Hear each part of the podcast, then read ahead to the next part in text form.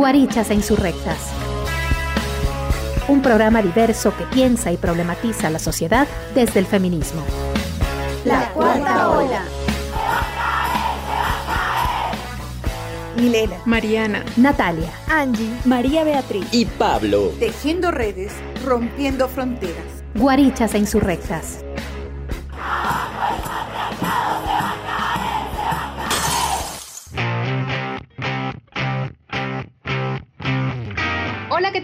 Buenas tardes, bienvenidas, bienvenidos a un programa más de Guarichas e Insurrectas. Qué gusto acompañarles. Soy Natalia Angulo Moncayo y estoy súper contenta por todo lo que ha pasado en nuestro país de hermano Chile. Tendremos información al respecto en la jornada de hoy. Hola, ¿qué tal, Guarichas e Insurrectas? Muy emocionada de comenzar un programa más. Muy buenas tardes, un jueves más con Guarichas e Insurrectas. En realidad, estas han sido unas muy buenas semanas, el triunfo en Bolivia y el triunfo en Chile. Saludos a nuestras hermanas y hermanos chilenos. Que tengan un muy buen día. Hola, hola, soy Mariana Alvear y les doy la cordial bienvenida a una tarde de Guarichas e Insurrectas. Empezamos. Muy buenas tardes. Súper feliz de empezar otro programa con toda la información que tenemos, las entrevistas y los nuevos segmentos. Así que prepárense para un programa genial. Hola con todos y con todas. Les doy la bienvenida a un nuevo programa de Guarichas e Insurrectas. Esperamos que lo disfruten mucho. Bueno, ahora seguimos con una canción.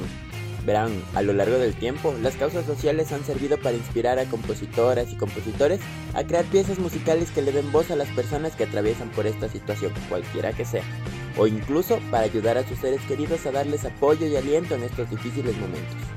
Testimonios de muchas mujeres en el mundo que libran la lucha contra el cáncer de mama han sido transformadas en hermosas letras y algunos artistas han realizado una interpretación bastante sentimental que sus fans han adoptado como himnos de batalla. Un ejemplo de esto es la canción que vio la luz este 19 de octubre del 2018, La chica del espejo. Es el nombre de la canción de la oreja de Van Gogh, cuyas ganancias irán destinadas a los proyectos de la Asociación Española contra el Cáncer. Escuchemos. Escuché que últimamente pasas las noches llorando que un maldito vendaval cambió tu signo del zodiaco. Escuché que sientes miedo al ver tu rostro reflejado, porque tanto viento en contra descompuso tu peinado. Así que deja que te diga que te conozco de la infancia, que aún podría distinguirte a mil metros de distancia, que ni los años, ni tu pelo, ni tu ropa, ni tu talla podrán nunca ser capaces de cambiarte la mirada. Así que ven y mírate al espejo. Te presento a la chica más valiente del universo y aunque a veces tenga miedo y se esconda del reflejo, ella siempre brillará dentro de ti. Abramos la ventana así de par en par, dejemos que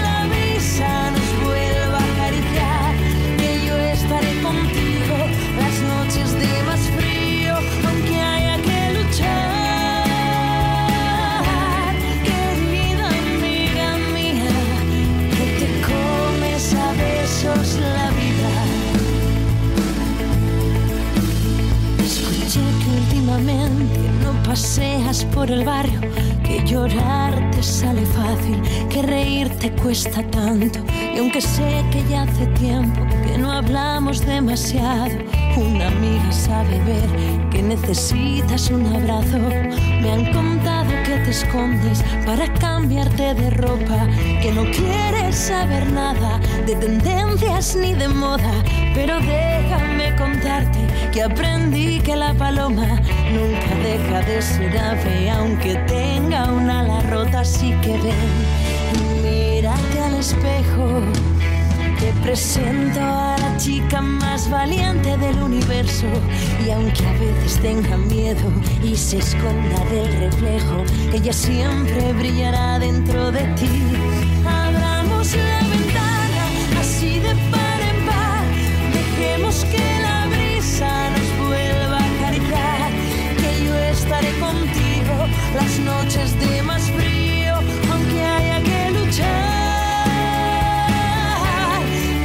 no son tus manos, es como me acaricias, tampoco es tu boca, es por esa sonrisa me quedaré contigo las noches de más frío, aunque haya que luchar.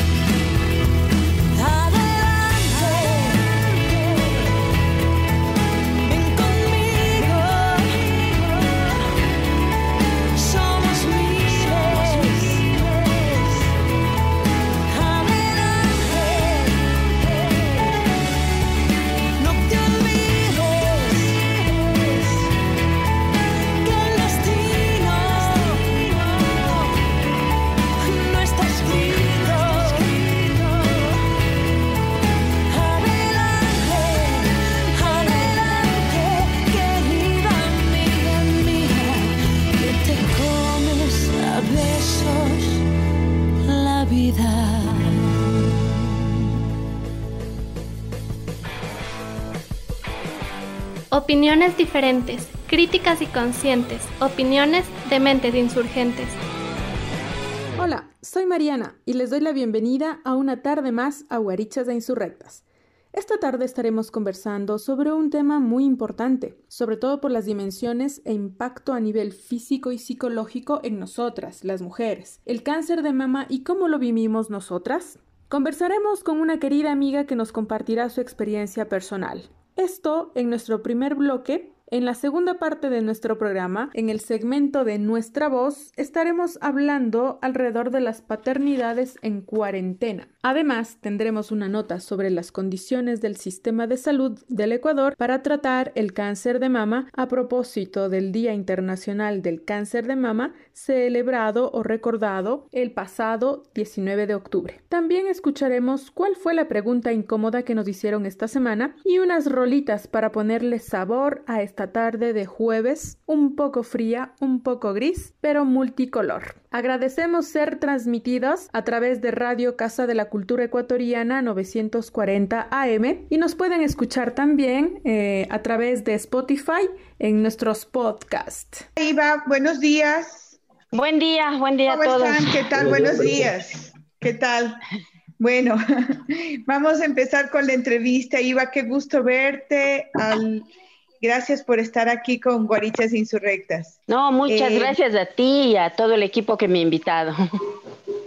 Bueno, eh, me toca presentar a Ivanova y yo cuando estaba buscando su hoja de vida, eh, es una hoja de vida bastante extensa, así que voy a tratar de resumir eh, en pocas palabras. Ivanova es comunicadora social, no sé si te gusta la palabra radialista, pero dedicada a la radio y apasionada a la radio. Es docente, ha trabajado en los últimos años en el Departamento de Comunicación y Cultura de la UCE y ha incursionado en, en diversos momentos también en la lucha feminista ha sido protagonista de varios procesos de acción política en la Universidad Central. Un gusto tenerte, Ivanova, aquí en el programa Guarichas y Insurrectas. Muchas gracias, Milena. Para mí es un gusto y qué bueno que, que estar con ustedes en este programa y sobre todo para compartir un poco las experiencias que tenemos, no solo yo, sino varias mujeres.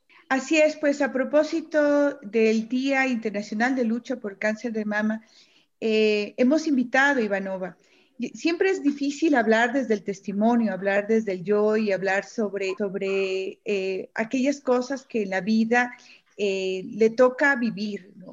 Muchas veces en propio cuerpo o también ser espectadora de las personas cercanas eh, que viven con, y que luchan por el cáncer de mama. ¿Podrías contarnos, Ivanova, eh, cómo fue tu proceso? Y en especial, eh, creo que en este caso, dentro de, de, esta experiencia como mujer y además como una, con experiencia una, una mujer luchadora que no dejó de estar presente en las aulas, ¿no? Que no dejó el trabajo. Yo siempre le vi a Nova hasta el último momento en clases, eh, en, subiendo los siete pisos de una facultad que no, no te presenta además las posibilidades eh, para personas que muchas veces eh, subir una grada es realmente un, un, costo. Entonces, te dejo a ti la palabra, Ivano. gracias. Bueno, em, realmente em, yo digo siempre que me ayudó mucho primero el haberme hecho cada año los exámenes, la mamografía. Y, pero independientemente de eso, el momento en que te comienza a decir el médico que ve algo que no está bien, em, dices, bueno, como me cuido, como siempre estoy atenta, no va a ser mayor cosa. Luego pasé a hacerme la biopsia de la biopsia se pasó a hacerme, eh, se recomendó hacerme una cuadrantectomía, es decir, retirarte la cuarta parte de un seno para hacer el estudio y ver y descartar que sea cáncer. Ya eso mismo es invasivo, es doloroso, pero yo mantenía la esperanza de que no puede ser nada más porque me cuido, ¿no? Porque estoy atenta, porque cuido mi cuerpo y todo. Pero recuerdo que estaba convaleciente de la primera operación de esta cuadrantectomía, que es quirófano y todo, y me llamó mi ginecólogo y me dijo que los resultados eran que habían encontrado eh, carcinomas y que debían hacerme la mastectomía, porque es cáncer de seno. Eh, fue, yo me quedé aparentemente tranquila, le agradecí que me avisase y fue súper doloroso porque la palabra cáncer está asociada a la muerte. Y en mi familia, del lado de padre y madre, hemos tenido casos de cáncer. Mi, mamá inclusive falleció con cáncer de pulmón. Entonces, esa palabra em, a cualquiera incomoda y más aún si tienes antecedentes familiares. Y puede parecer muy absurdo, pero lo primero que pensé es, todavía no acabo de leer los libros que me he comprado, ni, la, ni acabo de escuchar toda la música que quisiera escuchar, y cómo voy a dejar deudas a mis hijos o a mi pareja. Y después lloré, lloré mucho, mucho, estaba solo con mi hijo mayor y me metí a la ducha y lloraba ahí pensando en que nadie me oía y él me preguntó, ¿no? Entonces le dije, y yo creo que esa es una forma también de, enfrentar las cosas del hablar. Eso nos ayuda mucho a compartir primero el tema de, de lo que te está ocurriendo, el verbalizar y saber que es un proceso largo, ha sido para mí muy largo, ¿no? Porque si bien me retiraron hace un poco más de un año el, el, em, el seno, el cáncer, el tratamiento, porque es multifactorial el, el cáncer, hay una posibilidad que sea hormonal eh, y me dan medicación contra las hormonas. Es decir, comienza la medicina a luchar con mi cuerpo para evitar que se reproduzcan las hormonas. En mi etapa, como la ventaja que tuvo el, em, todo lo detectaron a tiempo muy tempranamente. Sin embargo, eh, la primera medicación que duró hasta febrero me afectó muchísimo al sistema circulatorio y em, y el dolor del brazo porque me retiraron ganglios era durísimo, ¿no? No podía dormir, eh, no podía mover mucho el brazo, más que un poquito, la mano, los dedos se me adormecían y todo esto. Y eh, ahí me topé con la posibilidad de usar el cannabis medicinal. Y eso me ayudó mucho para, para esos dolores. Sin embargo, desde febrero me cambiaron la medicación y eh, durante el confinamiento eh, vi la parte más dura. Es decir, eh, la medicación es una quimioterapia medicada y me afectó mucho las, articulaciones y en, un momento de crisis tuve, no podía caminar, era como si, eh, sobre todo del lado derecho, me entraran unas agujas. Y no solo es el dolor físico, sino el saberte incapaz de hacer muchas cosas físicamente, eh, te quita todas las energías, te sientes así con un bajón, ¿no? No solo que estás triste o deprimida, sino que te cansas, te cansas mucho y comienzas a, a decirte, y como si me retiraron el cáncer, este, ¿por qué estoy así? ¿Qué me está pasando? Y hablas con los médicos y te dicen que así mismo es, que es un proceso y me afectó también al colon, me dio de un momento a otro colon irritable, pero en, crisis, que en medio de la pandemia, cuando no podíamos salir, tuve que hacer cita con mi médico para que me chequee con el homeópata. Entonces, él me equilibró, me ayudó mucho. Sin embargo, el caminar hasta ahora ha sido muy doloroso. Pero tomé un día la decisión, una mañana me acuerdo, que dije, no puedo quedarme sin hacer nada. Así es que me dio fascia plantar, me provocó fascia plantar, que es un dolor muy fuerte, que solo el contacto del pie con, con el piso, digamos, es dolorosísimo. Pero una mañana me levanté, me senté y a pesar del dolor dije, esto depende de mí.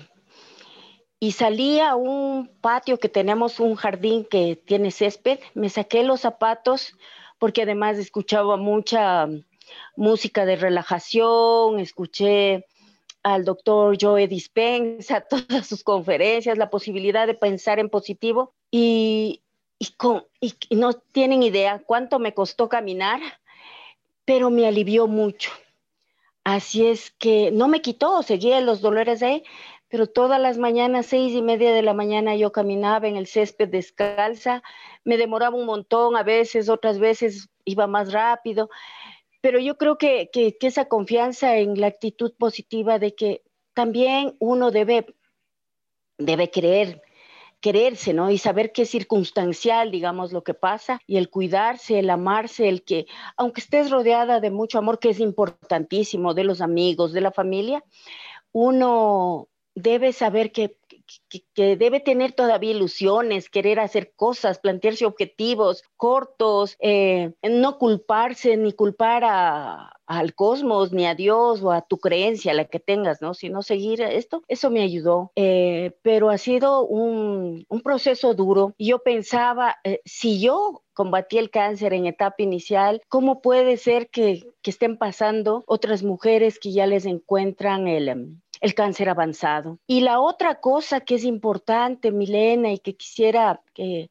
que los oyentes, las mujeres y los hombres que escuchan este programa tomen en cuenta es que me sentí engañada cuando supe que tenía cáncer, me sentí engañada porque recuerdan ustedes toda la campaña del tócate, tócate y es una forma de prevenirse, sí, es importante, pero este, cuando ya sientes algo, ya es avanzado, ¿no? Eh, tuve y siempre estaba hasta el médico, pero no le dolía, pero no le salió secreción, pero no sentí una bolita. Yo no sentí nada, no tuve nada de eso. Solo la precaución de hacerme cada año en enero la mastectomía. Entonces, a partir de los 40 años, deben hacérsele. Si le sale que, que, que negativo, no ha sido un gasto, es una inversión que uno hace en prevención de su salud, ¿no? Entonces, tanto gastaron en esas campañas que a la final dices, sí, puede ayudar a algunas, pero no a todas, ¿no? Eso es importante señalar que, hay que invertir en uno, que es la forma de amarse y cuidarse, el que tú separes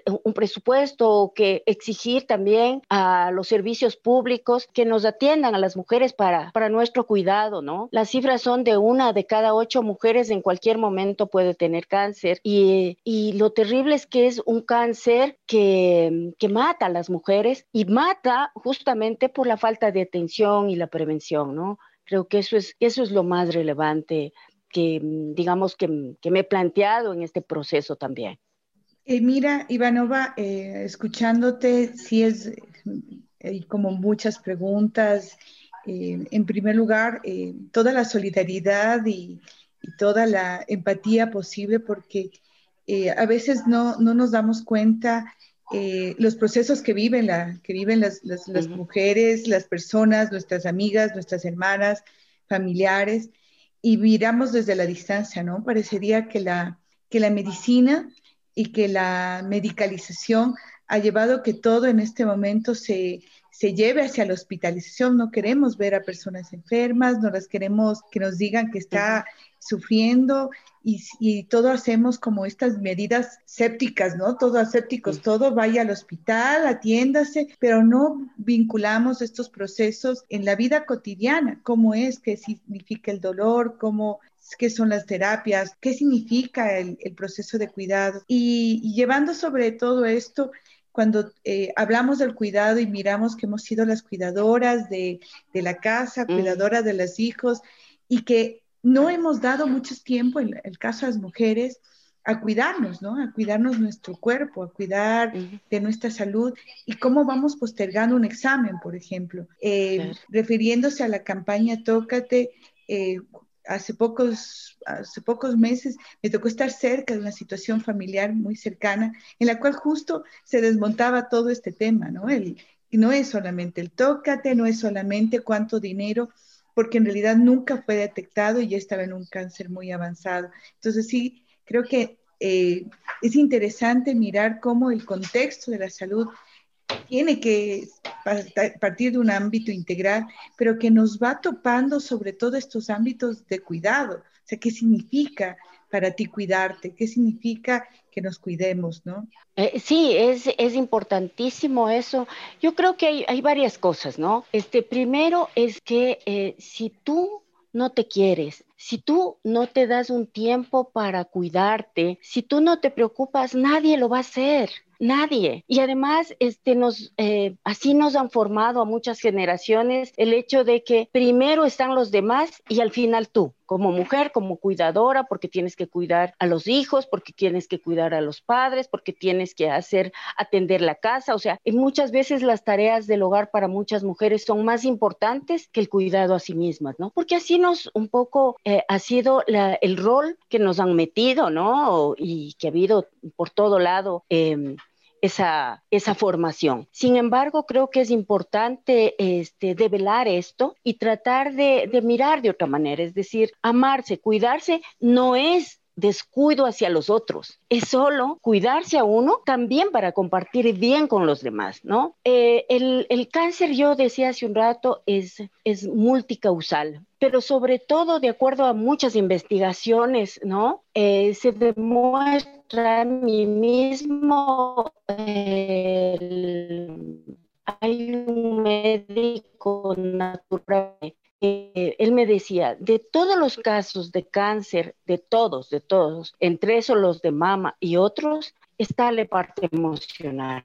Y es que hay que mirar que nosotros no somos solo cuerpos espiritual, digamos, y las demos la guardamos, entonces actuamos eh, con pensamientos negativos de mala manera, nos guardamos, ya de pasar, no es importante, si te ofenden, si te humillan, y no se trata de responder con, digamos, con, con ira, con bronca, solo defender los derechos, ¿no? El respeto, el cariño, este, y todos creo que hemos en la vida a veces nos hemos topado con personas que son tóxicas y creo que intentar cambiarlas no está en nuestras manos, pero sí está en nuestras manos tomar distancias con esas personas y no permitir que te afecten. Creo que eso es, eso es otra cosa importante, ¿no? La otra cosa es eh, que, que digamos, em, que hay que mirar también la medicina alternativa. Yo creo que es importante la medicina, digamos, la medicina tradicional alopática, pero tiene sus límites, ¿no? Como la otra también, ¿no? Pero es importante este, eh,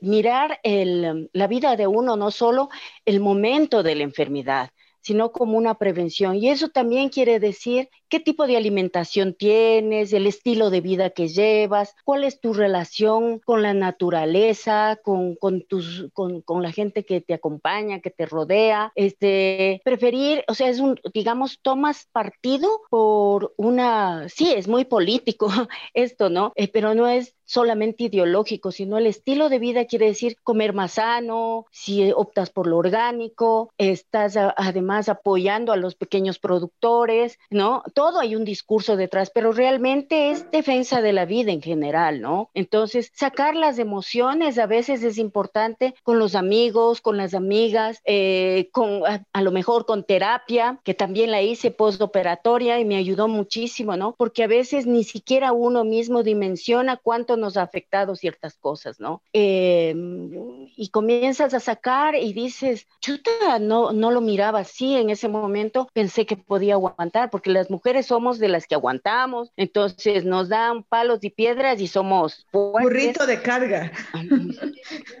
Exacto, burrito de carga, sí, y, y, no pasa nada aparentemente, pero pasa, pasa y nuestro cuerpo registra, ¿no? Entonces es importante el dialogar, el hablar, el sacar, el decir cómo se siente y el parar también, ¿no? Es decir, esto no puede continuar, o sea, no soy lo que tú dices, burrito de carga, no soy una persona de acero, eh, me afectan ciertas cosas, ¿no? Entonces, cuando comienzas a, verbalizar y apoyarte también en las personas que confías, en las personas que te quieren y que tú quieres, vas viendo que es em, saludable, saludable en todo sentido, ¿no? Y el pensar en no quedarte en el pasado, el pasado no se puede cambiar, el pasado solo te genera depresión, pensar en el futuro, o sea, como o sea, no sé, soñar es una cosa y alcanzar los sueños trabajas paso a paso, pero pensar en el futuro y ahora, qué va a pasar, si mañana no doy el examen, si pasado y el informe, un poco como nos ponen en la carrera en los trabajos, ¿no? Eh, paso a paso, porque si no te genera ansiedad y son esas emociones negativas las que generan cierto eh, descompensación química que puede provocarte enfermedades. Puede ser cáncer, puede ser diabetes, puede ser hipertensión, puede ser la misma ansiedad en grados mayores, ¿no? Entonces ha sido también el cáncer para mí ha sido un aprendizaje de un montón de cosas, ¿no? De, la vida, de uno mismo y sobre todo la,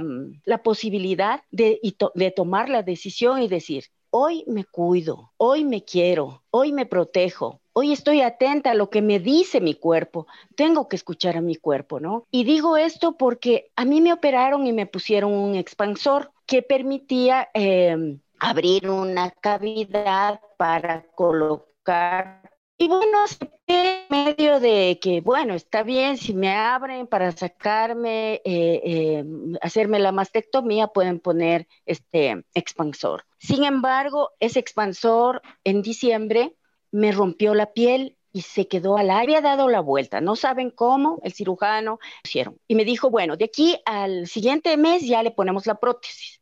Al siguiente mes tenía los mismos dolores, como que era una sensación de corte por dentro, como que te van cortando la piel. Llegué al punto de decirle, vea doctor, ahora voy a quirófano, retíreme el, el expansor. No importa no tener prótesis. Eso no me define ni como persona, ni como mujer, ni como profesional. No es importante. El dolor, el dolor es insoportable. Y yo solo quiero tener los dolores absolutamente necesarios. Eh, lo más grave, y me acuerdo que le dije, vea, lo más grave es que cuando me pongo eh, ciertos escotes, se me va a un costado. Pero es cuestión de jalarse al otro lado. Y punto y decidí retirarme y quedarme sin prótesis, ¿no? Porque decidí escucharle a mi cuerpo. Mi cuerpo estaba rechazando y me estaba diciendo eh, que no iba a aguantar. ¿Para qué buscar ese sufrimiento si había pasado lo mayor, ¿no? La, la otra cosa. Entonces decidí quedarme sin prótesis. Entonces, a veces se nota, pero ya me he olvidado siquiera eso, ¿no? Ya no es importante, pero es, eh, pongo este como ejemplo más bien para, porque hay que escucharle al cuerpo. El cuerpo te dice que algo está funcionando mal, las alergias están relacionadas con la parte emocional también. Entonces, ¿qué me está pasando? ¿Qué me está diciendo mi cuerpo? ¿Qué, no estoy escuchando que me llega eso, no? Y claro, las mujeres siempre nos curamos con cosas caseras o el ya me ha de pasar. Y no es así. Hay que hacer, como dicen en el fútbol, un pare técnico, revisarnos, pensar, hacer un balance y, e ir al médico, revisar eh, qué puede ser, ¿no? Y verbalizar, insisto en esto porque es importante sacar todas esas cosas que vamos guardando, hay que sacarlos porque si no, nuestro cuerpo las evidencia, ¿no? Con enfermedades. Qué importante, eh, querida Ivanova, lo que nos estás comentando. Te saluda Mariana. Eh, muchas gracias por haber aceptado ser parte de este programa. Todo lo que nos estás mencionando y comentando a partir de tu experiencia creo que nos deja muchas preguntas abiertas y quizás muchas otras que se van a seguir dando a propósito de, esta conversación. Quisiera, por favor, eh, hacer una pequeña pausa para escuchar una canción nada más. María Nieves Rebolledo Vila, nacida en Valencia el 9 de mayo de 1978, conocida como Bebé, es una cantante y actriz española que ganó la fama internacional con los sencillos Malo y Ella. Canciones, por supuesto, basadas muchas veces en sus experiencias personales y lo que ha podido observar sobre violencia de género y la fuerza o autosuficiencia de las mujeres. Escuchemos a ella de bebé. De tirar la toalla, se va quitando poco a poco de la araña. No ha dormido esta noche, pero no está cansada. No miró ningún espejo, pero se siente todo guapa hoy. Ella se ha puesto color en las pestañas, hoy le gusta su sonrisa. No se siente una extraña, hoy sueña lo que quiere, sin preocuparse por nada Hoy es una mujer que se da cuenta de su alma.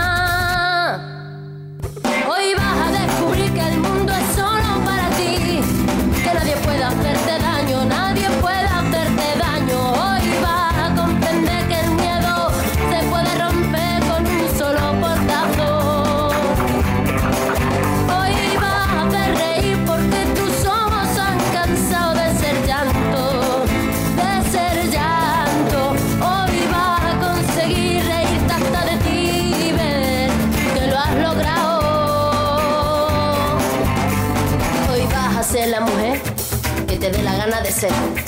Hoy te vas a querer como nadie te ha sabido querer.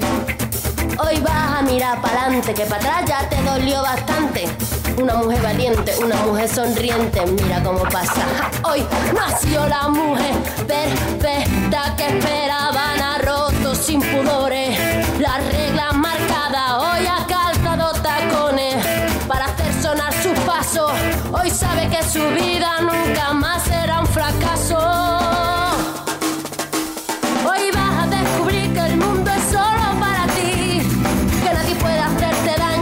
Daño, nadie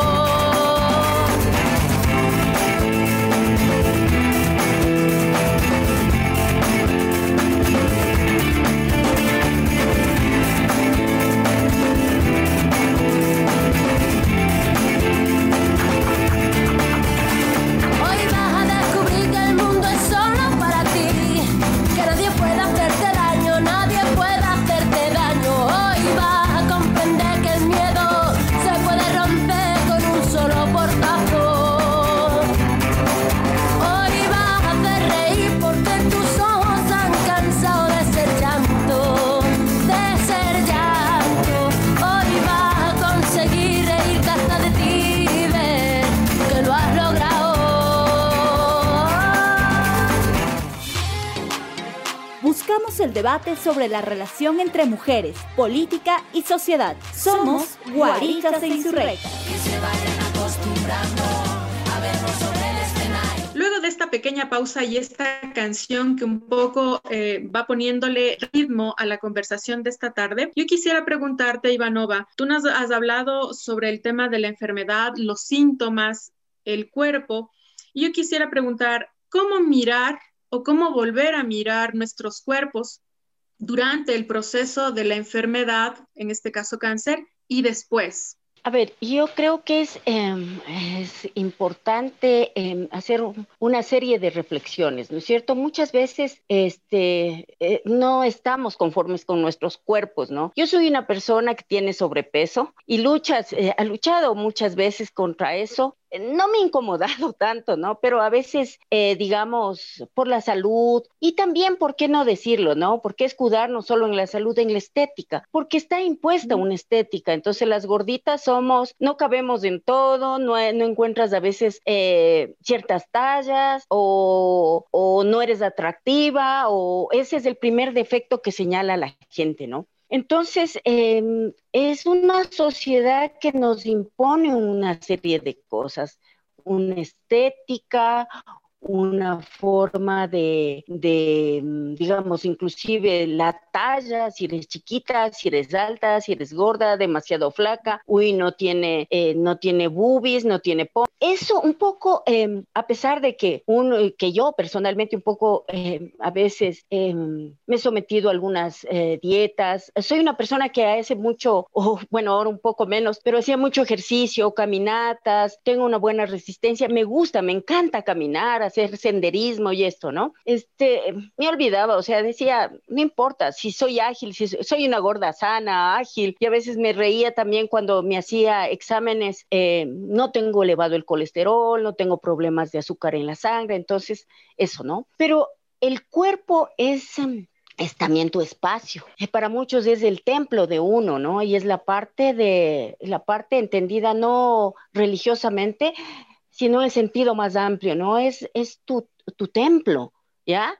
Es donde guardas todo, donde se registra todo, está toda tu historia. Y el cuerpo antes a lo mejor no lo mirabas este, de, de una manera, parece que, que, tu cuerpo va a seguir ahí, que va a estar bien, que va a estar joven, porque además si pasan los años también es otra forma de discriminación hacia las personas mayores. Las jóvenes son las que valen, los que ya pasamos cierta edad, ya vamos de bajada, somos discriminados, ya no somos jóvenes como si hubiéramos dejado de pensar y de sentir o de sentir y de pensar, ¿no? Eh, y esto también, eh, este proceso con la enfermedad fue un repensar, ¿no? Es decir, ¿realmente me define mi, solo mi cuerpo, ¿no? Me define, me definiría si yo permito que sea solo eso, ¿no? Y es, eh, es importante, es decir, em, em, nosotros estamos sujetas, por ejemplo, para hacernos los exámenes, a, a los aparatos que decidieron ciertos hombres, un grupo de hombres científicos, lo que sea, para hacernos ciertos exámenes. Y hay exámenes que son sumamente eh, agresivos, digamos, ¿no? Para unas más, para otros menos. Por ejemplo, la misma ah, mamografía, cuando te la haces, tienes que estar parada, te apretan el seno, está frío. Y no digo porque y ni quiero que me pongan un peluche ahí, sino que está pensado en la persona en que va a hacerte el examen, no en quién se está haciendo el examen, por un lado, ¿no? La otra cosa es este ciertos comentarios. Yo conozco personas que a, otras mujeres que les han dicho, inclusive, que ha sido más o menos su culpa el que se hayan enfermado, su culpa el haber adquirido una enfermedad. Entonces, a más del dolor y de la propia enfermedad que tienes, eh, te quieren hacer sentir culpable. En muchos casos se han sentido culpables, ¿no? Y no por no haber ido al médico, sino porque tú debiste haberte cuidado, tú eres, eh, eh, tú eres la responsable de que esto ocurra, de que se inclusive parejas que les dicen que por su culpa han tenido que gastar más en el médico y esa es una de las cosas por las que no van las mujeres, ¿no? Que a veces son dependientes económicamente y todo eso, ¿no? Entonces, el cuerpo, el cuerpo, perdón, se vuelve a ratos para muchas mujeres una carga, una carga, ¿no? Y el cuerpo también, en algunos casos, que en los casos de anorexia o de obesidad mórbida, este, son el reflejo de el querer esconderse, la ansiedad de comer demasiado o no comer y el querer negarse. El de no encajar en una sociedad que te pone tantos patrones que debes cumplir y la misma familia, ¿no? En mi caso, eh, yo he estado, digamos, eh, sí me he cuestionado a veces chuta, quisiera, cuando uno es adolescente, no siempre quería tener piernas más largas, pero soy ecuatorianísima, pues, ¿no? Y, luego vas asumiendo y dices, em, bueno, eh, no, no me ha incomodado mi cuerpo, o sea, no he sentido vergüenza de mi cuerpo, ¿no? Y en estas circunstancias mucho menos, ¿no? Entonces, tengo una cicatriz eh, en, en, donde estaba, porque ya no está, mi seno, tengo una cicatriz, y recordé, dije, ¿dónde está otras heridas de guerra? Son eh, de dos cesáreas por mis dos hijos, ¿no? Pero el cuerpo es, es digamos, es mm, la, está registrado tu historia de vida. Y en esa historia de vida, este, no hay que evadirla, es parte de nosotros y es importante lo que yo decía, cuidarnos porque, porque nadie más lo va a hacer porque así como tú arreglas, o la gente arregla su casa, que le pone flores, que pone aquel tapete bonito, que saca una vajilla la más elegante cuando viene alguien, todo el tiempo, así debe ser cuidado nuestro cuerpo, ¿no? A veces no tenemos la mejor mesa, la silla ya tiene sus años, este, le das una manito de gato, de eso se trata, de amarnos con las arrugas que nos van saliendo, de querernos con esa cicatriz que nos dejó el parto, este, con, eh, con las estrías que a veces es por eh, también los embarazos o por la subida o bajada de peso extremo o por una caída, qué sé yo, ¿no? Este, no creo que mm, todos, ¿cuál es el cuerpo perfecto? Yo creo que el cuerpo perfecto es el que tenemos, cada uno. Es decir, si nos amamos, si nos queremos, si nos cuidamos, ¿no es cierto? Está bien. Em, difícilmente em, muchas mujeres tendrán el cuerpo de la G-Low y ella logra tener porque pasa cuántas horas en el gimnasio y eso significa dejar de trabajar o de hacer muchas cosas, ¿no? Cuando podríamos disfrutar viendo una película o leyendo o, caminando, ¿no? Entonces, em, creo que es em, un amor integral el que hay que tener con uno, ¿no? Y aceptarnos, ¿no? Ahí me acuerdo de, de, de, una escritora Pincola y del libro Mujeres que corren con lobos, que es un lindo libro porque reivindica además, o sea, nos hace amarnos a las mujeres tal como somos. Entonces, cuando aparece eh, esta mujer, eh, que es el personaje central de la historia, uno espera ver desde los estereotipos, ¿no? Una mujer delgada, por lo menos, ¿no? Digamos, con ciertos parámetros de belleza, y es una mujer inmensamente gorda, ¿no? Pero es tan feliz que no le hace falta ser delgada, ni ser 90, 60, 90 o no tener ninguna cicatriz. La vida te deja cicatrices, y esa se llama memoria. Y nuestro cuerpo registra toda nuestra memoria, y ahí está, donde podemos contar nuestra historia. Y creo que es es eso, ¿no? Es importante eh, amarse como somos, como somos, cuidarnos y estamos aquí por algo, independientemente del tipo de cuerpo que tengamos. Hemos, nos hemos planteado objetivos, tenemos sueños, mantener las ganas de vivir, ¿no? Este, em, eh, pensemos en compañeras de trabajo, ¿no? Eh, o en estudiantes nuestras, ¿ya? Son diversas y diversas, eh, con diversos cuerpos, con diversas características. O en, en, la planta docente tenemos, somos mujeres, unas más viejas, otras jovencitas, otras de mediana edad, en fin. Y nosotros este, valoramos es por eh, cómo aportan. Los estudiantes estiman o no por cómo te entregas, no solo por la sapiencia o los conocimientos, sino porque cómo humanamente eres en relación con ellos también, ¿no? Y eso es importante. Entonces, creo que hay que dar ese salto a creernos tal y cual como somos. Y si no nos gusta algo, no hay que luchar contra eso que no nos gusta, sino aceptarnos y vamos viendo si hay que mejorar, si es posible, y si no, no pasa nada, porque eso, como decían antes no nos define como personas ni como nada, ¿no? Y a veces la gente que queremos nos dice, no, estás bien, y uno insiste en que no estamos bien. Eso es un problema. Es tu problema porque te creaste en la cabeza, ¿no? Pero, pero querernos con como somos, ¿no? Con, con, con lo que tengamos, porque cada cuerpo es único, somos únicas en ese sentido también.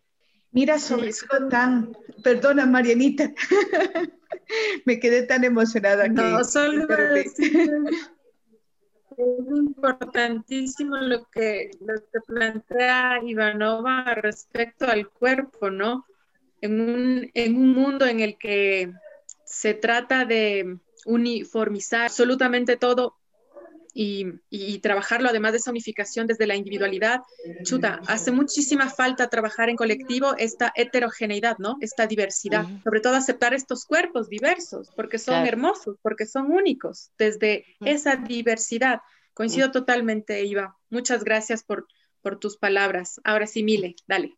Eh, muchísimas gracias por ese testimonio, Iva, eh, sobre algo que estábamos, eh, por un lado, hablando sobre el dolor y demás, transformaste esto con una resiliencia que terminó siendo como esta sensación de sí, que ganas de ir a correr, de ir a caminar, de ir a tomar solcito, de ir a disfrutar los, los, momentos. Eh, estamos también eh, frente a este tema de pandemias y demás en un momento muy importante. Chile ha dado el el golpe más importante a la vida, no es el golpe de Estado, sino es un sí, es un sí a un cambio, es es a un plebiscito que después de tantos años de, haber eh, colocado dentro de la premisa latinoamericana que que el neoliberalismo, que las políticas pinochetistas estaban pendientes ahí en, la vida de los chilenos como la gran victoria, nos dieron un sí. Y por eso quiero que escuchemos una canción que para mí es, tiene un valor simbólico muy grande. Es de un cubano, es Pablo Milanés, y que le dedica a Chile, es Volveré a pisar las calles de Santiago nuevamente. Vamos con esta rolita.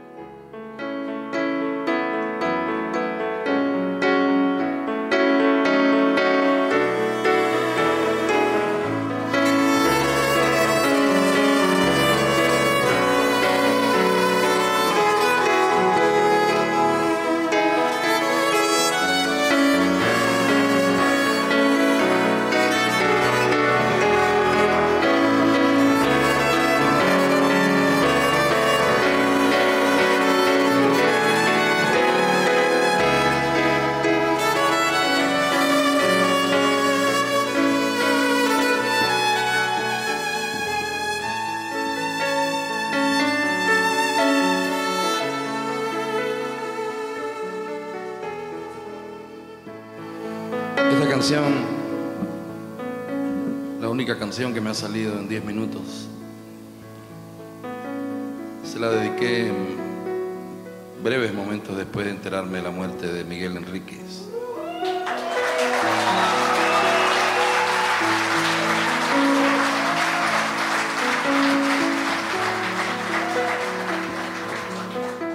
Yo pisaré las calles nuevamente de lo que fue en Santiago ensangrentada y en una hermosa plaza liberada me detendré a llorar por los ausentes.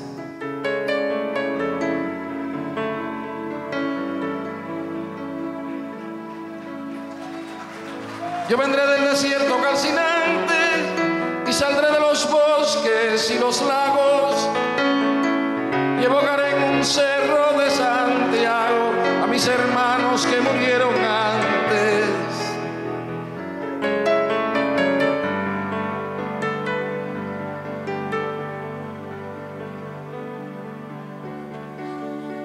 unido al que hizo mucho y poco, al que quiere la patria liberada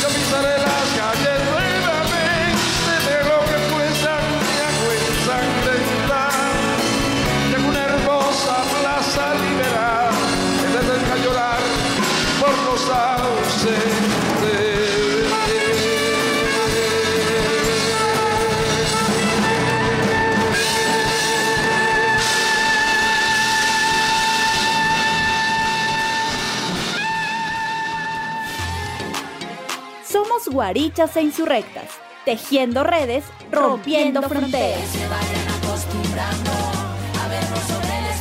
Bueno, estamos de regreso nuevamente con Ivanova Nieto. Ella es docente de la Facultad de Comunicación Social.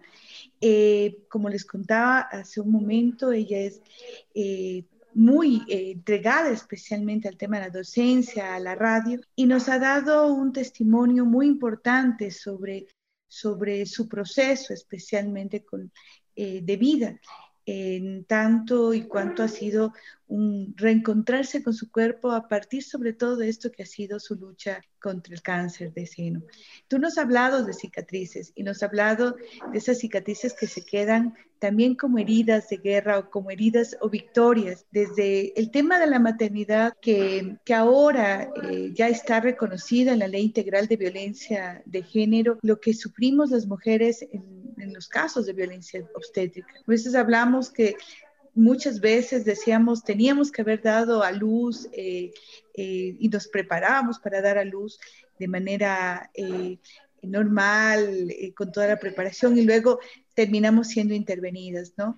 Y creo que otro de los, de los procesos de estas heridas tienen que ver mucho con la forma en las cuales tiene que ver el trato de la medicina. Aquellos aparatos que son absolutamente invasivos, el, el, trato, la forma en que nos habla. Y frente a lo que tú cuentas, algo que me tocó justo la semana pasada vivir de manera dolorosa es la forma también del trato del médico, ¿no? Cómo no, no te mira persona humana, no te mira con, con problemas, con dolores, sino te mira como, como paciente, te mira como, como ni siquiera como esta idea del paciente, sino como objeto, ¿no? Al que solamente termina siendo los cinco minutos de atención, te doy las noticias, te doy las malas noticias, pero tiene que ver sobre esto con una calidad en, términos de salud. No, no entender a la, a la, medicina, digo, solamente como el ámbito de, de curar, y, y, medicarte, sino qué significa la salud. Y en este caso, qué interesante escucharte hablar sobre, sobre el tema de las heridas y pensar en estas heridas que vamos guardando las mujeres, ¿no? ¿Cómo miras tú esto? Em, bueno, em, quería decirte que a veces sí, los médicos nos miran unos como clientes, ¿no? O sea, tienes un tiempo y ese tiempo te cuesta tanto. Y creo que una de las cosas que a mí más me han molestado, eh, de algún momento de algún médico eh, en este proceso fue el no sentirme escuchada. Em, creo que, mm, que eso es una cosa que tomé la decisión. La gente que a mí, el médico o la médica, que no es capaz de escucharme, yo no vuelvo. No vuelvo, o sea, porque yo no voy a quejarme ni a molestarle a nadie. Es mi derecho explicar lo que me está ocurriendo, por un lado. Y eso es... Em, importante, ¿no? Porque eh, sales más apaleado de lo que fuiste, más o menos, cuando no te escuchan, porque eh, se supone que deben mirarte a los ojos, entenderte, leerte, lo, no solo lo que dices, escucharte, pero ver en tu mirada, en tu gestualidad, todo lo que te está ocurriendo. ¿No? Entonces tomé hace, en este proceso tomé la decisión, quien no me escucha no merece que yo le pague para que me atienda. O sea, yo quiero que me miren, que me escuchen, que me expliquen, que me oigan, que si estoy equivocada eh, me corrijan, pero con amabilidad y como esto, ¿no? Y como tú dices, no en cinco minutos, ¿no? Y en esa búsqueda de, de atención y de dónde hacerme la, la mastectomía, fui a un hospital y además iba como particular, ni siquiera era como, como, digamos, iba a pagar mi cirugía. Me trataron tan mal, me trataron como un número, como cosa. Y mientras las horas que estuve ahí para sacar la historia clínica, vi tantos casos terribles de gente que venía muy enferma con, desde provincia. Dije, salí de ahí, me deprimí y dije, yo aquí no me hago la intervención. No, no, no, no me hago puedo hacer un préstamo, puedo hacer lo que sea, pero no me voy a hacer la intervención aquí que bueno, podía, digamos, tomé esa decisión eh, porque pude tomarla. Hay otra gente que, que no puede hacerlo, ¿no? Entonces sí creo que nos hace falta eh, tener sistemas de salud más humanizados, eh, más atentos también a, a, la gente que requiere, que va ahí, que a lo mejor solo basta con una sonrisa que puede eso ayudar muchas veces para que eh, la persona que requiere una ayuda pueda abrirse, ¿no? Y lo otro que tú preguntas sobre las heridas, sí, este, digo más bien en son de broma mis heridas de guerra, pero son esas heridas de, de la vida que, que registra tu cuerpo, ¿no? Que son eh, la operación de esto, el parto, el desgarre, las estrías, que a veces este, otras, otras personas, otras mujeres luchan por, por borrarlas, ¿no? Este, como decía una amiga, ¿no? Por más cirugías que te hagas, vos sabes qué edad tienes, ¿no? Y, y uno sabe qué nomás ha pasado por uno, ¿no? Y a veces esas heridas nos recuerdan momentos muy felices también, ¿no? Cosas muy lindas, ¿no? Yo miro a mis hijos que ahora son adultos, que son universitarios y esas heridas solo me recuerdan lo que son ahora, lo que han llegado a ser y los momentos buenos que hemos tenido, ¿no? Eh, yo quise tener parto normal, me preparé para eso y tuve problemas eh, de parto porque nunca, nunca tuve contracciones, entonces podía pasar el parto. Eh, me acuerdo que la primera vez que fui a dar a luz, lo, los dos hijos nacieron en el IES, ¿no? En el hospital Andrade Marín y me querían acostar. Y yo había venido, además yo me hacía atender con ginecólogo homeópata y sabía mis derechos, ¿no? Que eso es importante, que las mujeres sepamos nuestros derechos de cómo debemos ser atendidas en el parto. Entonces me había aprendido, hasta llevé las hojitas, pero tuve que dejarlas afuera ya cuando entras al, ya para labor de parto, ¿no? Y me acuerdo que me querían acostar y yo repetía el artículo que dice que yo decía que la mejor forma eh, de ayudar al parto es ponerse en cuclillas. ¿No? Y decía, hace poco tiempo ya eh, aceptaron, pero señora, decía, no, yo repetía así como, como como loro las palabras, ¿no? Y defendía hasta el último, ¿no? Entonces de, decía, ¿ya le duele? Sí, entonces eh, acuéstese para ponerle suero, tenemos que ponerle suero. No, usted no tiene que ponerme nada. El artículo tal dice que yo puedo, estoy en mi derecho, ¿no? Y este, me arrimaba a la, a la pared y me ponía en cuclillas y eso me aliviaba, ¿no? Porque el momento en que te acuestas, además mi homeópata me, me aleccionó muy bien, ¿no? Me decía, el momento en que te acuestas, una de las cosas que hace es que el coxis no se pueda extender, ir para atrás. Entonces, estás impidiéndole eso y eso te causa más dolor en el momento del parto. Porque el parto, cuando te colocan de manera uh, acostada, es por comodidad del médico, para él poder sentarse y sacar al bebé. No están pensando en la mujer que está dando a luz, ni siquiera en el mismo niño, ¿no? El momento es la forma más amigable y más natural contigo y con el bebé, ¿no? Entonces creo que este es importante también conocer nuestros derechos y hacerlos carne, ¿no? O sea, no solo recitarlos. Bueno, a mí me ayudó mucho saberlos para decirle a los médicos, pero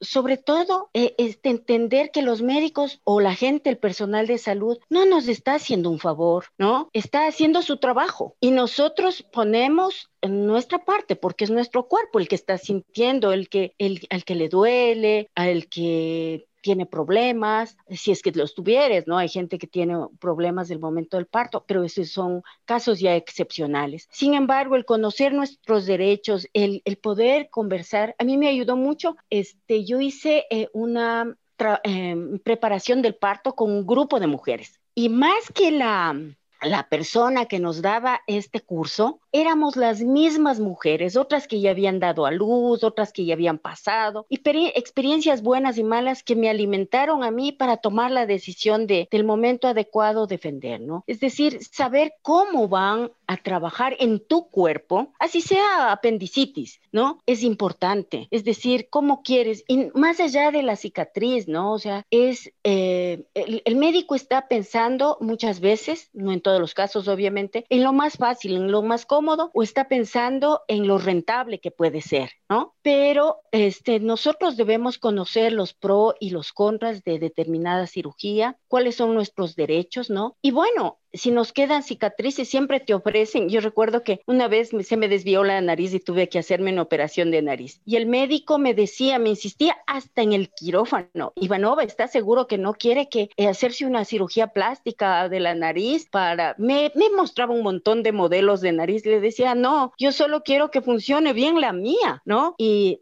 me daba mucho temor además porque es una de las de las cirugías que tiene mayores problemas posoperatorios, ¿no? Entonces te genera alergias y un montón de cosas. Yo solo quería que me coloque bien, ¿no? Pero a punto de anestesiarme, paraba y me decía, porque aprovechemos que está aquí y le hacemos, no doctor, no me interesa, mi nariz está bien, porque podríamos quitarle un poquito este hueso que está salido. O sea, ¿cómo es posible que intenten eh, convencerte de algo que tú no quieres para beneficiarse, no? Porque no es que verá ese huesito le va a generar tales problemas, sino que era más rentable, ¿no? Y es una lucha permanente y yo creo que las mujeres debemos tener más conocimiento sobre la intervención que van a hacer con nuestros cuerpos, lo que quieren y para defender nuestros derechos, ¿no? Entonces, eh, porque a veces no es en beneficio tú sino en beneficio del bolsillo de la clínica, del médico, o comodidad o lo que sea, o inclusive negligencia médica, ¿no? Entonces es importante eso. Lo otro es que em, el paso del tiempo también nos deja huellas, ¿no? Empieza eh, esas pequeñas arrugas que van marcando, esas líneas de expresión que llamábamos al principio, que se convierten en las pequeñas arrugas, ¿no?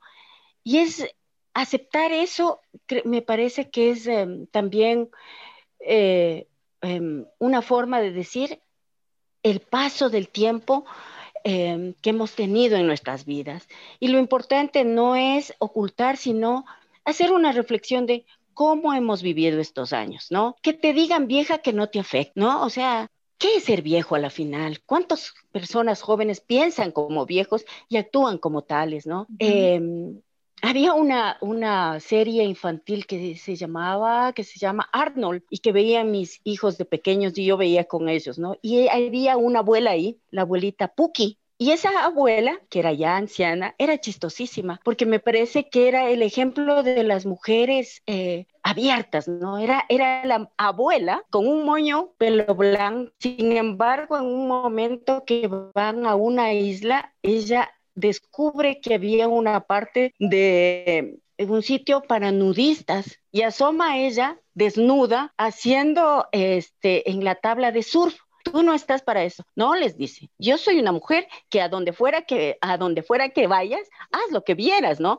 Y entonces yo creo que yo me reía mucho con eso, pero a veces que me pongo a pensar, digo, es cierto, o sea, el, eh, si tú vas a Brasil, por ejemplo, eh, te admiras de ver a ancianos, mujeres, hombres, eh, de esas personas que están arrugadas ya, lo que decimos aquí, hecho paz, así, la piel, puestos em, y los dentales en la playa y nadie se horroriza, están bien, ¿no? Y las mujeres sí, y uno va con terno de baño enterizo, con bikini medio de centón y hasta se siente incómoda que está mostrando mucho y eres mal visto, ¿no? Entonces yo creo que este, el cuerpo con el que tenemos podemos divertirnos, ser alegres. Ese cuerpo nos va a acompañar hasta que nos transformemos, ¿no? Hasta que nos transformemos en cenizas, eh, volvamos a la tierra, lo que sea, pero es, es nuestro aliado también para las luchas, para hacer otras cosas y es parte integral nuestra. Si nosotros rechazamos nuestro cuerpo, nos estamos rechazando, negando a nosotras mismas. Entonces, eh,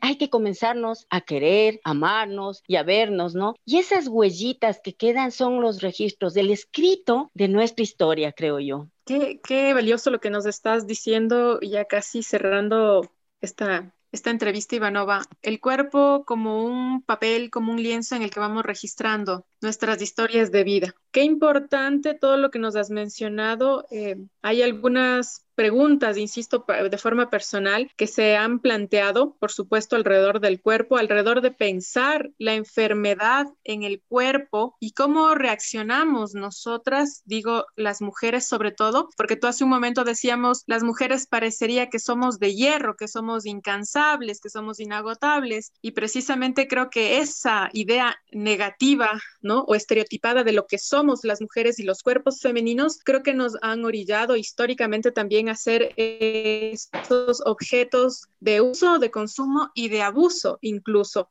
porque no solo en el ámbito de la medicina es que tratan de de cortarnos, de sacarnos, de ponernos, sino que eso también conecta con todo el, con todo el entorno y la sociedad misma, que tú arrancabas la entrevista diciéndonos o hablándonos sobre el tema de los estereotipos, ¿no es cierto? Alrededor del cuerpo y que a veces nos dicen que como no se dio cuenta que le dolía, pero a veces las mujeres, digo, tenemos tantas cargas sobre nosotras que mm, no tenemos tiempo para pensar en qué te está doliendo o pensamos que es un dolor muy sencillo que con un agua o con una pastilla te va a pasar.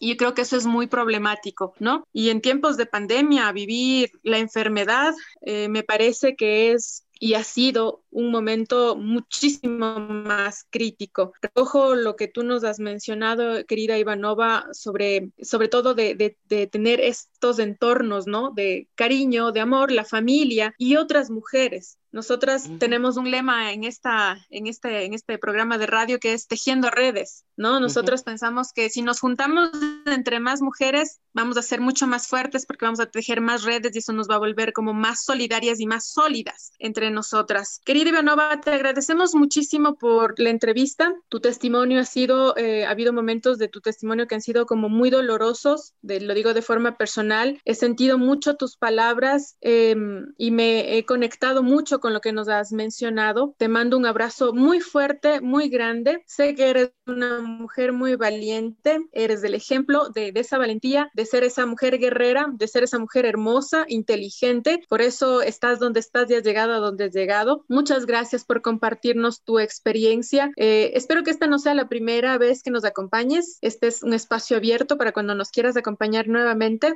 Eh, nuevamente, mando ese abrazo cálido para que sigas mejorándote y para que podamos vernos pronto. Eh, si fuese así la ocasión y darte ese abrazo personalmente. Iva, muchas gracias por, por esta entrevista y no sé si nos quisieras decir algo a las, a las personas que estamos escuchándote. Bueno, yo quiero agradecerles mucho porque de ver ahora, ¿no? Y, y, mi proceso no solo de enfermedad sino, y de curación, sino de sanación, creo que ese es el camino, es que, por lo menos el que yo escogí. Lo otro es, eh, me parece que estos espacios son tan importantes, el que ustedes han creado, eh, tan necesarios además para dialogar con, con, personas que no estamos, que no somos tan, no, es, no aparecemos en los otros medios además, eso es súper importante. La otra cosa es felicitarles por ese objetivo de tejer redes. Creo que las redes son se tejen eh, para sostenerse, por un lado, para crecer,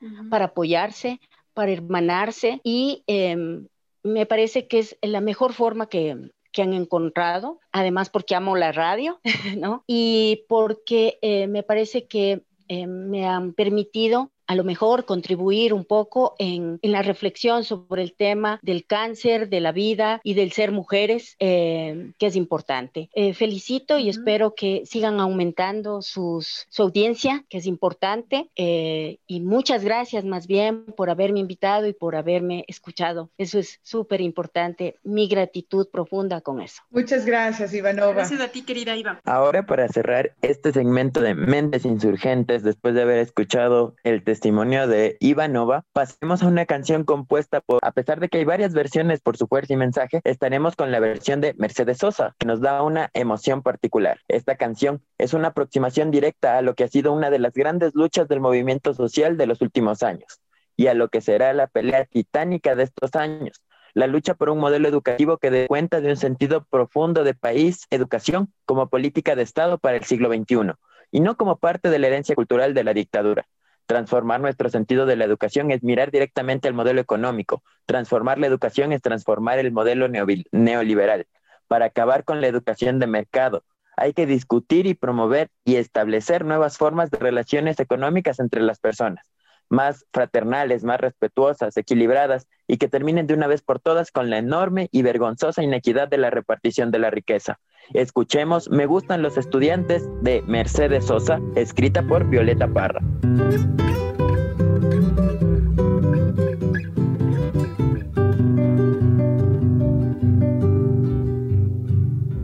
Que vivan los estudiantes, jardín de nuestra alegría. Son aves que no se asustan de animal ni policía.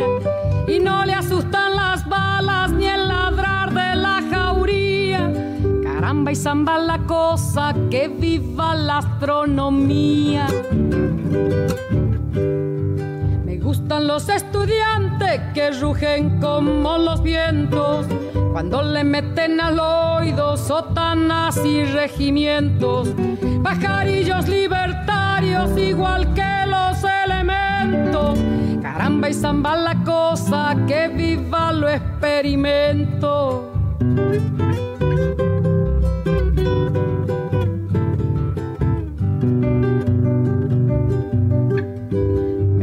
Los estudiantes porque levantan el pecho cuando le dicen harina, sabiéndose que es afrecho, y no hacen el sordo mudo cuando se presente el hecho. Caramba y zamba la cosa, el código del derecho. Gustan los estudiantes porque son la levadura del pan que saldrá del horno con toda su sabrosura para la boca del pobre que come con amargura. Caramba y zamba la cosa, viva la literatura.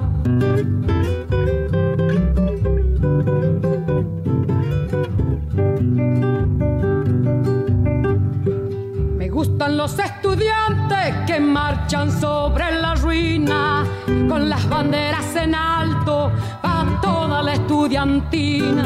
Son químicos y doctores, cirujanos y dentistas. Caramba y zamba la cosa, vivan los especialistas. Gustan los estudiantes que con muy clara elocuencia a la bolsa negra sacra le bajo las indulgencias. Porque hasta cuando nos dura, señores, la penitencia. Caramba y zamba la cosa, que viva toda la ciencia. Caramba y zamba la cosa, que viva toda la ciencia.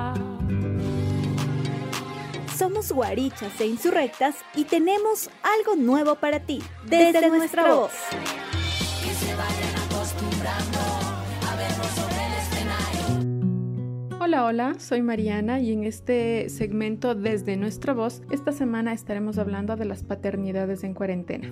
Básicamente quisiera proponer una serie de preguntas sobre las cuales un poco iremos reflexionando y la gente que nos escucha también nos puede contar sus historias, sus experiencias de cómo están viviendo la paternidad en momentos de cuarentena. Habíamos hablado ya un poco de vivir la maternidad y un poco estos momentos de la maternidad que son difíciles o de los que no se habla mucho, ¿no es cierto? Sobre el posparto, sobre la lactancia, sobre esto de maternar en solitario, pero también deberíamos preguntarnos un poco o pensar sobre las paternidades, es decir, cómo los padres están asumiendo esta nueva carga o en términos de actividades que hay que desarrollar y que antes no existían, cómo están viviendo los padres este nuevo sentimiento de ser padres, cómo están asumiendo el cuidado de esta nueva vida, cómo están entendiéndose ellos en el entorno familiar, trabajo más cuidado de hijos o hijas, cuidado o también trabajo de casa. Bueno, un poco pensemos que eh, así como la maternidad es compleja, complicada y tiene sus lados oscuros, pues la paternidad también, ¿no? Son um, sentimientos quizás un poco diferentes, pero al vivir en un mismo espacio estamos hablando también de actividades que se comparten. Y ciertamente yo creo que las paternidades ahora en cuarentena han entrado un poco también en crisis, ¿no? Porque así como las maternidades también, pero pensemos esta vez solo en las paternidades. Pensemos en cómo antes los padres se ocupaban, por supuesto, del aseo, el desayuno de los hijos, las hijas en la mañana y los iban a dejar a la escuela y en la tarde o al mediodía los retiraban. Pero en ese lapso de tiempo entonces los padres iban a sus trabajos y laboraban normalmente. Ahora la situación en pandemia nos ha dejado otro escenario más complejo, complicado, porque las fronteras o los tiempos de trabajo, de cuidado, de paternidad, un poco se están entrelazando unos con otros y no están dejando o esas fronteras se han vuelto muy muy endebles, incluso se han fracturado y se han roto. Entonces pensemos qué está sucediendo en el espacio del hogar. Ahora los padres no solamente eh, se encargan del trabajo racional o lógico o intelectual, sino que también deben asumir otros espacios, incluso compartirlos, ¿no? No es lo mismo trabajar en una oficina o en un espacio aislado donde no tienes el llanto de tu bebé o los gritos de tu niño, de tu niña que te empieza a llamar, que quiere comer, quiere jugar, eh, necesita ir al baño o necesita un cambio de pañal o necesita que lo pases, que lo mires, que lo hables, que estar en un espacio, por supuesto, en el que nada de estas actividades van a interferir con tu trabajo. Personalmente podría decirles que, la pater que las paternidades que he observado ahora en cuarentena están em, quizás un poco más cercanas a la experiencia de las maternidades que históricamente se han construido, ¿no? Desde el espacio del hogar y del cuidado. Cosa positiva porque entonces los padres ahora un poco han revalorizado y han entendido y han asumido el cuidado como una actividad más y cotidiana. Eso es importante. Pero por otro lado también es un poco complejo, ¿no? Esto que les decía de fusionar el trabajo con el, con el hogar, porque sencillamente también todo las, toda la carga, el estrés, incluso la sobrecarga laboral influye en los espacios de cuidado. Que aún cuando se cierra el computador, el teléfono no deja de sonar y aún cuando se ponga el teléfono en silencio, pues dentro de los espacios de la casa se sigue hablando, se sigue trabajando porque se está pensando y se está hablando de todo lo que quedó pendiente, todo lo que hay que hacer. En ese sentido quisiera como un poco plantear algunas preguntas y más bien quienes nos están escuchando que nos comenten y nos cuenten cómo están viviendo sus paternidades. ¿Se han convertido en padres eh, en este tiempo de cuarentena? ¿Cómo han asumido esa paternidad? ¿Qué piensan de las licencias de paternidad en nuestro país? Recordemos que son solamente 10 días si el parto se ha dado de forma natural sin complicaciones y 15 días si es que el parto ha sido por cesárea o hay algún tipo de complicación con él o la recién nacida. ¿Qué piensan ustedes varones sobre el tema de la paternidad, sobre las licencias de paternidad para que puedan asumir el cuidado de sus hijas e hijos? ¿Estarían dispuestos a pedir una licencia sin sueldo para hacerse cargo del cuidado de sus hijos? ¿Han tenido la oportunidad o, están teniendo o están viviendo la situación de intercalar trabajo, cuidado y crianza? Porque son espacios bastante complejos y cada uno de ellos requiere como un tiempo específico y de cuidado y de atención porque son niños, niñas pequeñas. Quisiera que nos cuenten, que nos hagan preguntas o que nos planteen temas de conversación, pero sobre este caso de las paternidades en cuarentena, sí quisiera un poco que nos cuenten sus experiencias. Capaz de eso nos permite ampliar este segmento, seguir hablando sobre estas paternidades en cuarentena o quizás incluso dedicarle un programa entero a este tema, ¿no? Y bueno, también que sea un espacio de desahogo para todos los varones, padres que nos están escuchando y que están como deseosos de contarnos sus experiencias positivas o negativas o caóticas del cuidado de sus criaturas, de sus hijos, de sus hijas en tiempos de cuarentena. Nos vemos la siguiente semana. Chao, chao.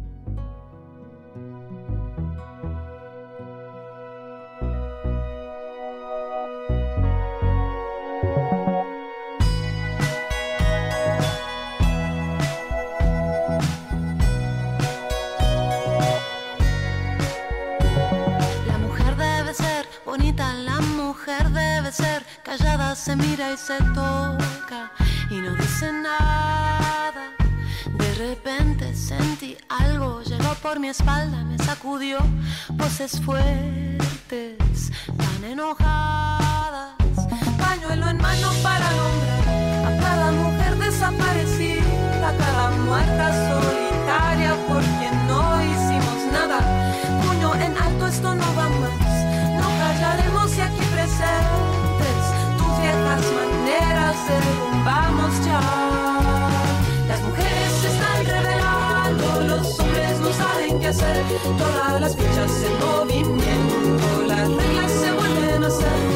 Las mujeres se están revelando, los hombres no saben qué hacer. Todas las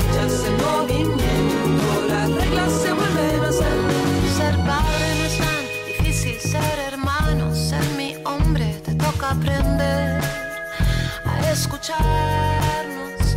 No intentes contar esta historia, mi presente y mi pasado con esta voz.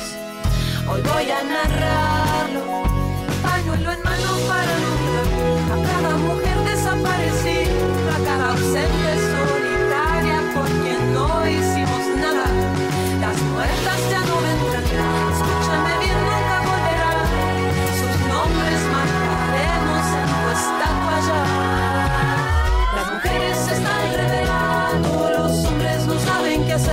todas las fichas se movían.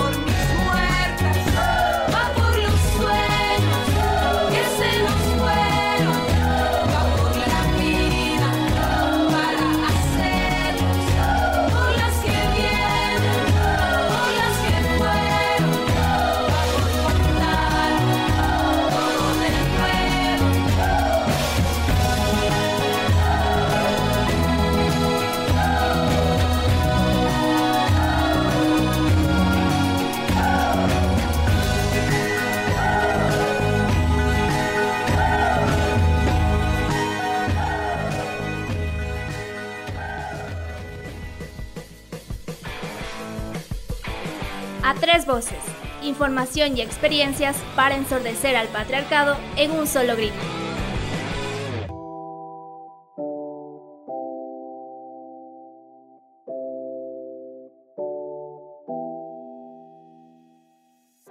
El cáncer de mama es una enfermedad en la cual las células de la mama se multiplican sin control.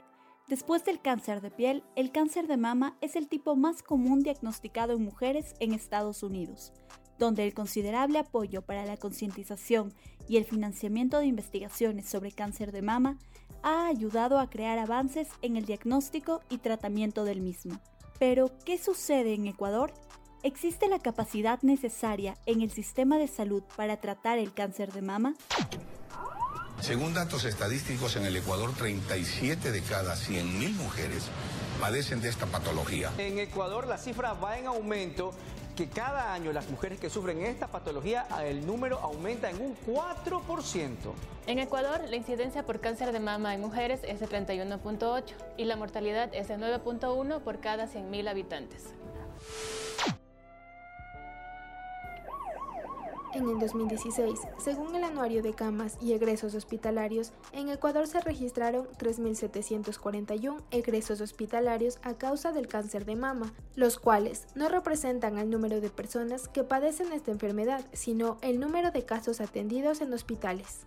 En 2018, el Registro Nacional de Tumores de Solca estima que se presentaron 2.100 nuevos casos de este tipo de cáncer en todo el Ecuador, y en el 2019 el Instituto Nacional de Estadísticas y Censos INEC registró 4.881 ingresos hospitalarios de mujeres con tumores malignos de mama.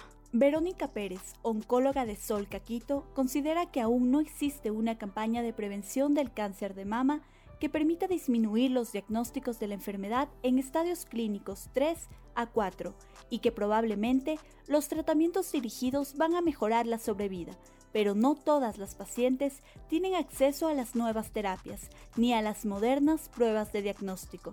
Respecto al tratamiento realizado en Ecuador en las etapas tempranas de cáncer de mama, el doctor Juan Sebastián Sánchez, mastólogo oncoplástico, en una entrevista realizada por el programa Día a Día, menciona lo siguiente. Cuando se detecta el cáncer de mama en estadios tempranos, es decir, en etapas tempranas del cáncer de mama, hay cómo realizar la cirugía conservadora en hasta un 80% de los casos. Pero lógico depende del tipo de tumor.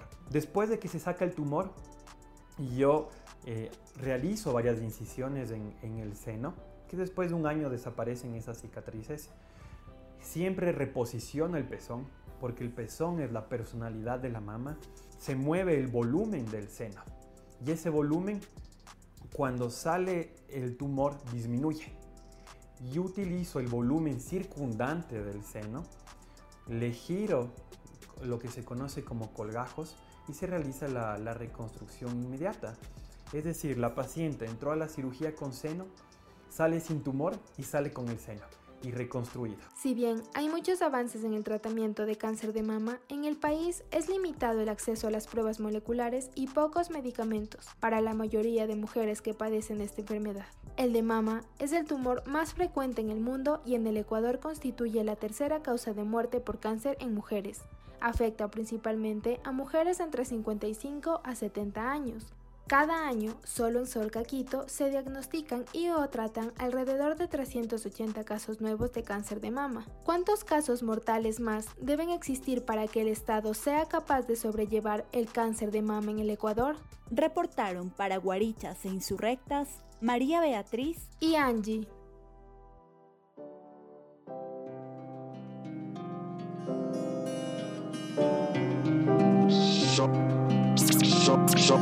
soy una serpiente. Amaru mikani nyukakani sunyanda mi paskani Amaru mikani nyukakani Símbolo de la fertilidad, de la humedad, de nuestro líbido sexual. Úteros que se quedaron en tregua Son errantes los han marginado sin condena. Hemos sido robadas Nuestra sexualidad fue usurpada. Nos temieron y nos temerán por ser las brujas, mamas, bellas, mágicas, damas, libres, insurgentes, enemigas del sistema. Por memoria siempre pondré en oposición la relación con tu cuerpo sucio secundario. Te paralizaré, no sentirás ningún placer, no vas a reconocerte. Estás en enemistad entre tú y la serpiente. Serpiente sagrada. Abrimos caminos diferentes, somos la serpiente. Abrimos caminos diferentes, somos la serpiente.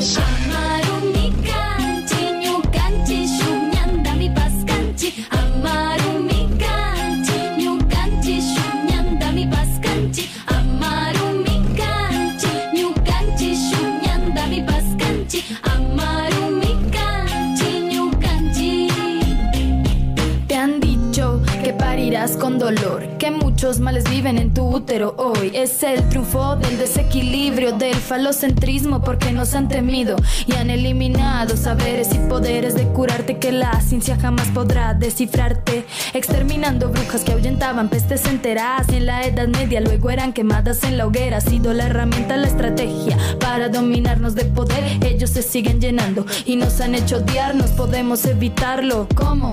De amor armarnos. Hakuchi warmikuna ñukanchi Sinji yarishpa tarpushpa tushushpa takishpa hampishpa. Ñawpaman rumbata rurashpa wiñachishpa. Nina rumbata rurashpa. Killa mama wampaktalla tukuykunawan jurishpa. Runakunapa makanakuypi purishunchi. Ñukanchi kausayta charin Ñukanchi aycha ñukanchi aya Ñukanchi yuya shukyami kanusaymi kanchi Huyaymi kanchi Abrimos caminos diferentes. Somos la serpiente. Representa la sabiduría. Abrimos caminos diferentes. Somos la serpiente. Amarumi kanchi, ñukanchi, shumyandami paskanchi. Amarumi kanchi, ñukanchi, shumyandami paskanchi. Amarumi kanchi, ñukanchi, shumyandami paskanchi. Amarumi kanchi, ñukanchi. Al margen, comunidades, las de resistencia, es la necesidad de amarse, de desearse, como serpientes que palpitan al ritmo de la rebelión contra el gigante robótico sistema. Emergimos las mamas de donde Ukupachamanda, Hawakaman, Rina, Hunchi, Kaipacha, Pica, Sumakta, causa Hunchi, Ama Manjechu, Ama Finechu, Mana, Warmi, Pura, Llama, Kaichichu, Ama Manjechu, Ama Finechu, Sinji, Warmi, Kuna, Shayarina, Kanchi, Amarushina, Richari. Dentro de cada ser humano existe la energía creadora. Amarumi kanchi, ñukanchi, shugnyandami paskanchi. Amarumi kanchi, ñukanchi, shugnyandami paskanchi. Amarumi kanchi,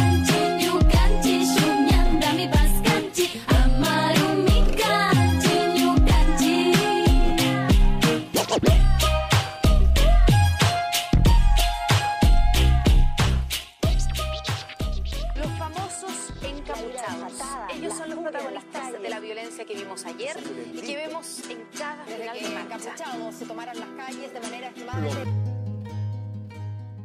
En estos últimos días, las noticias en varias partes de América Latina y el mundo mencionaban a Chile, las fuertes protestas del país latinoamericano y el actual del gobierno chileno. Pero, ¿cómo fue que todo empezó con la subida del pasaje del metro a cambiar la constitución de Pinochet que seguía vigente hasta la actualidad? A las protestas y a este cambio tan radical en Chile que se prendió por el alza del precio del metro, se ha sumado al descontento de parte de la sociedad por los bajos sueldos y las tarifas de la electricidad, la gasolina o los medicamentos, entre otras quejas. Primero fueron las y los estudiantes y luego grupos de trabajadoras y trabajadores, organizaciones de mujeres y demás esferas de la sociedad que buscando una mejor y justa calidad de vida en el país levantaron sus banderas y usando una mascarilla gritaron, golpearon ollas y se hicieron escuchar.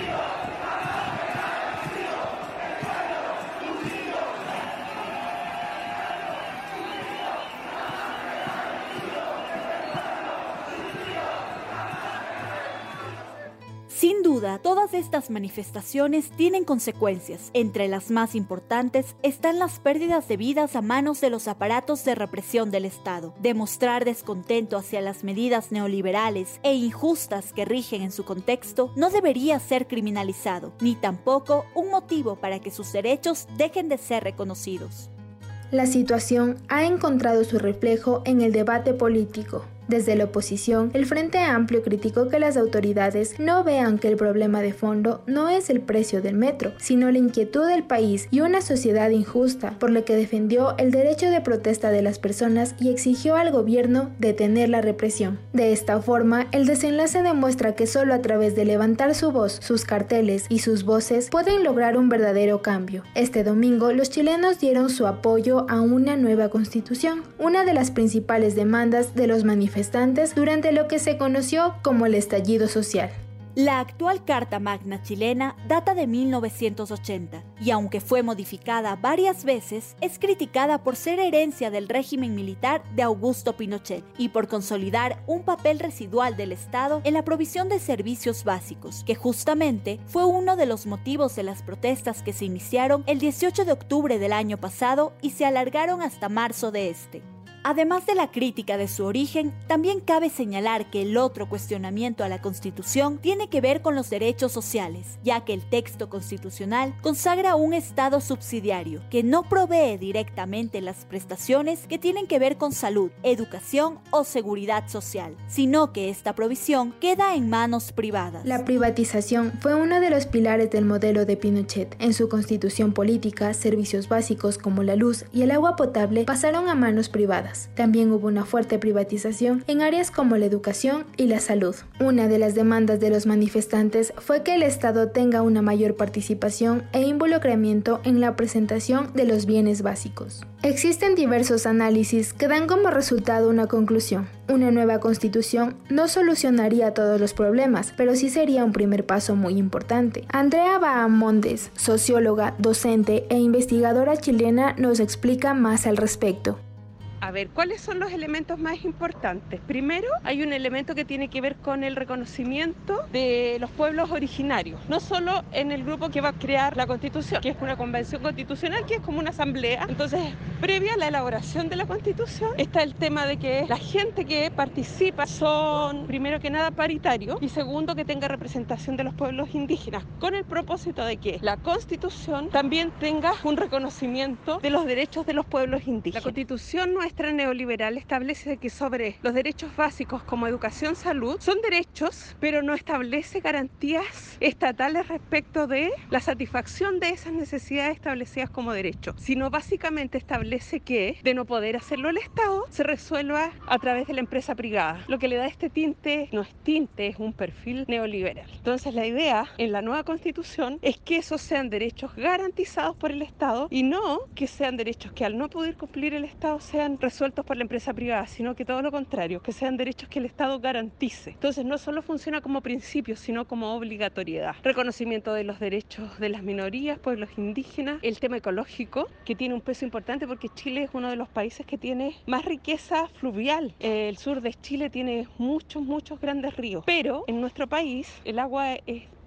Entonces eso ha significado que la gran industria eh, maderera, por ejemplo, o minera, se quede con, el agua y las comunidades agrícolas más pequeñas, pequeños campesinos, economías de subsistencia campesinas agrarias, no tienen agua. Eso tiene ejemplos bien importantes, pero por ejemplo la exportación de palta en la cuarta, quinta región, y acá en la metropolitana, requiere mucha agua el cultivo de la palta y ha terminado dejando a las comunidades sin agua en un país lleno de agua. Es increíble que el agua sea propiedad de privado y que además tenga las comunidades y a sus derechos humanos básicos sin agua. Entonces también se va a buscar, es lo que queremos, que la calidad medioambiental y el derecho comunitario prime por sobre los intereses particulares de individuos que quieren explotar. Todos entendemos que hay que producir y explotar la minería, la madera, pero esa, esa explotación no tiene por qué subyugar los derechos de las comunidades que son las que viven en esos territorios, que es otro tema súper importante.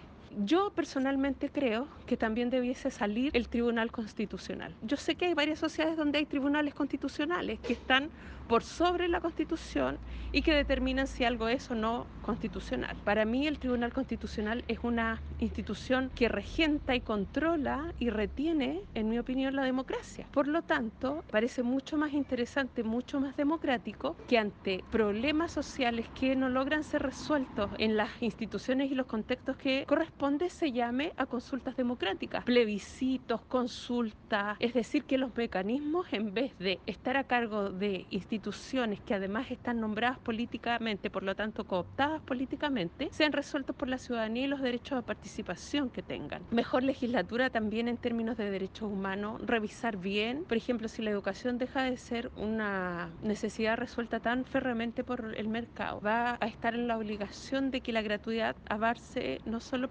segundo y tercer quintil, sino al cuarto y el quinto. Finalmente, con la generación de la nueva constitución, se marca un hito importante en la historia, pues se construirá como la primera de forma paritaria. La Convención Constituyente se encargará de elaborar la nueva constitución. Este órgano estará conformado por 155 personas, elegidas por voto ciudadano, y se integrarán 50% mujeres y 50% hombres, además de una cuota de representación indígena. Reportaron para Guarichas e Insurrectas Angie y María Beatriz. Y nuestra tierra nos pide, tenemos que ser nosotros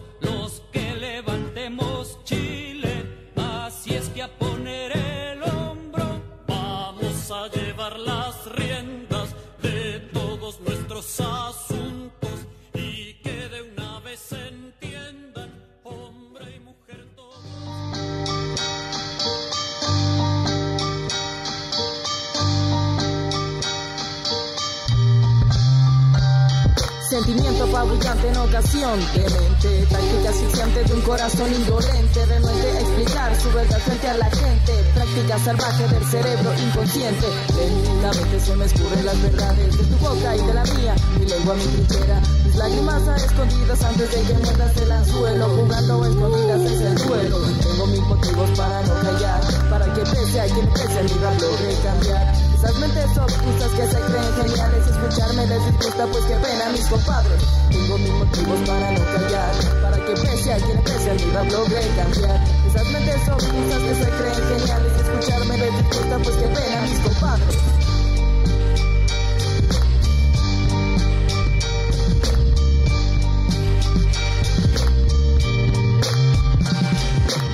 Y por si muero antes de que caiga mi cuerpo, que no se caigan los tiempos, versos sin movimiento, se vuelven los placeres de una fe sin aliento. Si me agobia la fatiga, le echo el muerto al espejo, sonrisas turbias corriendo sensaciones como gotas de colores, válida mi angustia, negras y silencios, tipos de desprecio si no me dieras de encuentro. Poco a poco voy rimando, aprendiendo bueno y malo, superando errores y archivándolos en el pasado. Ya no como cuento, solo doy por sentado. Hay gente que le arde que está negra, lo canto y con un bucle, chafa aquí se suelta el desmadre. Y no es pa' que te azares, solamente pa' que sepan. No me importa que hablen, solo veo caer caretas. Solo veo caer caretas. No me importa que hablen, solo veo caer caretas. Por mí si tengo mis motivos para no callar Para que pese a quien pese mi rap logre cambiar. Estas mentes obtusas que se creen geniales Escucharme les disgusta pues que pena mis compadres. Tengo mis motivos para no callar Para que pese a quien pese mi rap logre cambiar. Estas mentes obtusas que se creen geniales Escucharme les disgusta pues que pena mis compadres. Tengo mis motivos para no callar Para que pese a quien pese mi rap logre cambiar. Tengo mis motivos para no callar tengo mis motivos para no callar. Tengo mis motivos para no callar. Para que pese a quien pese mi rap logre cambiar. Tengo mis motivos para no callar. Tengo mis motivos para no callar. Tengo mis motivos para no callar. Tengo mis motivos para no callar.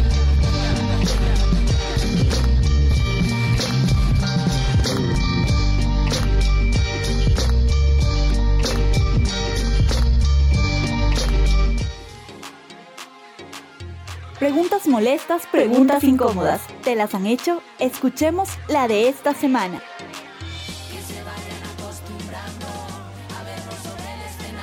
Una vez me preguntaron, o sea, vestido de drag y algunos conocidos heterosexuales, obviamente desconociendo de todo esa información. Me preguntaron de quién es el hombre y quién es la mujer. Yo estaba con mi pareja, eh, que también hace drag.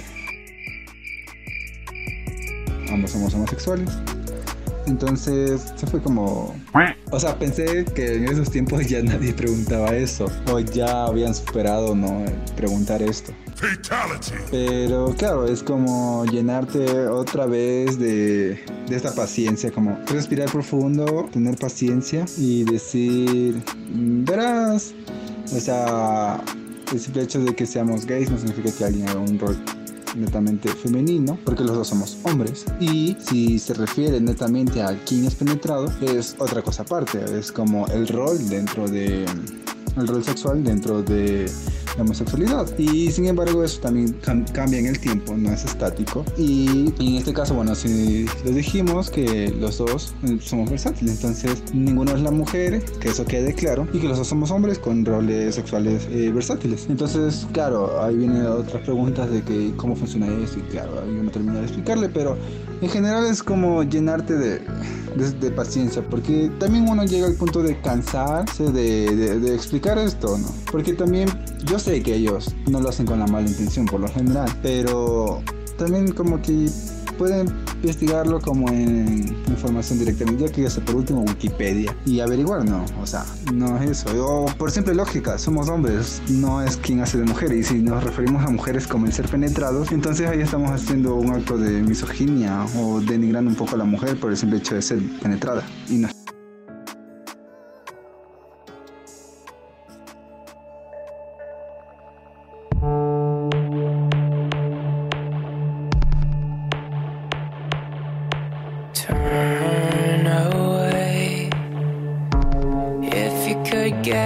me a drink of water, cause my lips are chapped and faded, call my Aunt Marie. Help her gather all my things and bury me in all my favorite colors. My sisters and my brothers still. I will not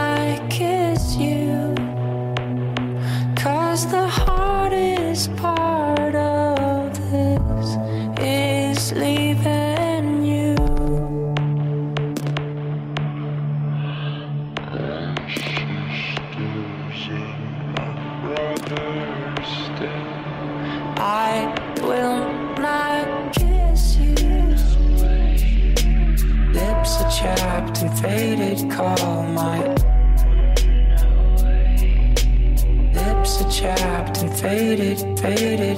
Kiss you. Lips are chapped and faded, call my lips are chapped and faded, faded. Turn away. Cause I'm awful just to see all my hair's abandoned All my body, oh my agony. Know that I will never marry. Baby, I'm just soggy from the chemo. I'm counting down the days to go. This just ain't living And I just hope you know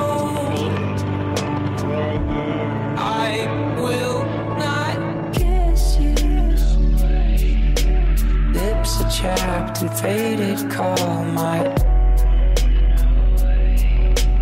Lips are chapped and faded, faded. Kiss you Lips are chapped and faded, call my Lips are chapped and faded, faded If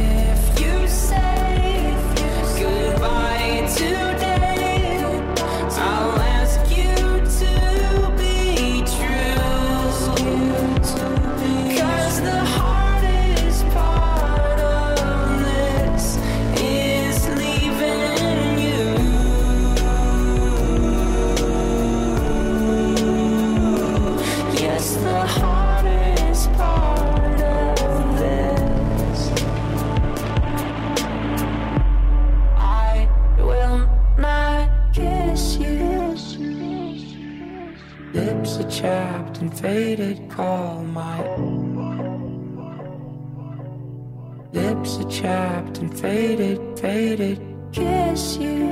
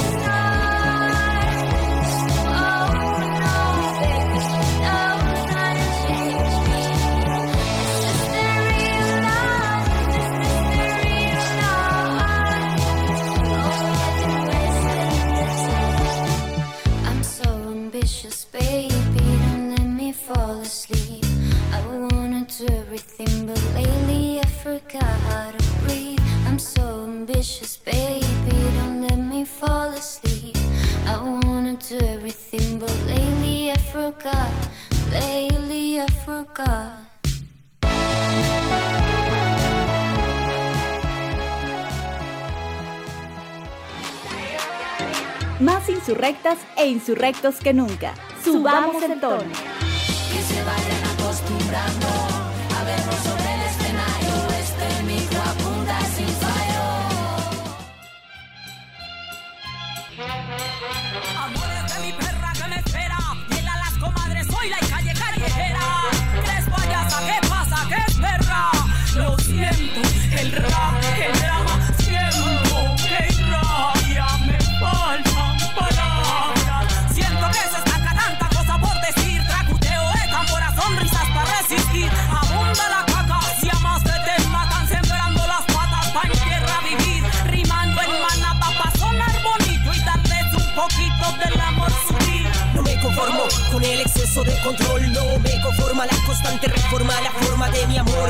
conforma conforme a lo estipulado queda marcado pero va derrumbando al patriarcado monogámico co, co, me conformo. ¿Cómo es que se le mete? ¿Cómo es que se le siente? Desde adentro te estremecen deseos y placeres Es lo que mereces, sanando desde la ternura. Las herencias que configuran ataduras Autocuidado con dulzura Son mi armadura que fisura la estructura. Autocuidado con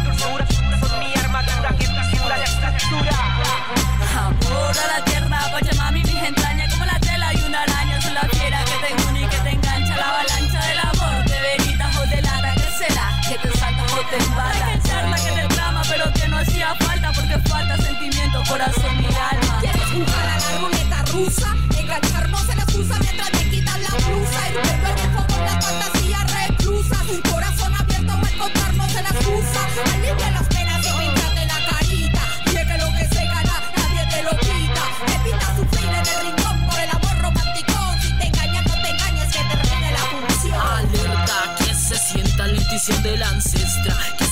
eso no es amor, mejor suelta. Alza la cabeza, que sos una guerrera. Bebe de la copa de la sabia pantera. Suéltalo, vívelo, suéltalo, soñalo, suéltalo, ámalo. Suéltalo, vívelo, suéltalo, soñalo, suéltalo, ámalo. Suéltalo, déjalo de noche, ebria, sobria.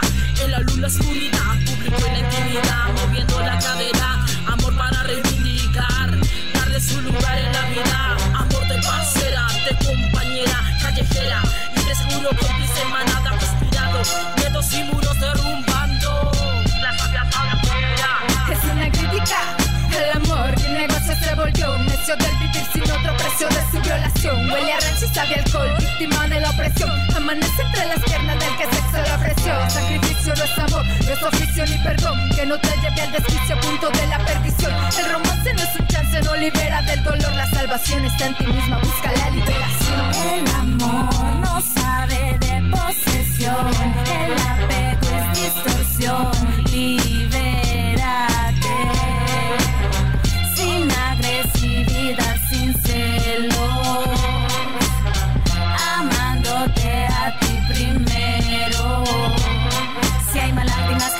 Corre sin mirar atrás. Felicidad es la prioridad. En comunidad construyamos esta sociedad con dignidad. Amor sinónimo de libertad. Amor sinónimo de libertad. Amor sinónimo de libertad. ¿Quién no se unta un poco de amor? ¿Quién no necesita un poquito de amor? Poquito de ese cojo de amor. Amor libertario en el color sin control. ¿Quién no se unta un poco de amor? ¿Quién no necesita un poquitico de amor? Regálame un poquito de ese cojo de amor. Amor libertario en el color sin control.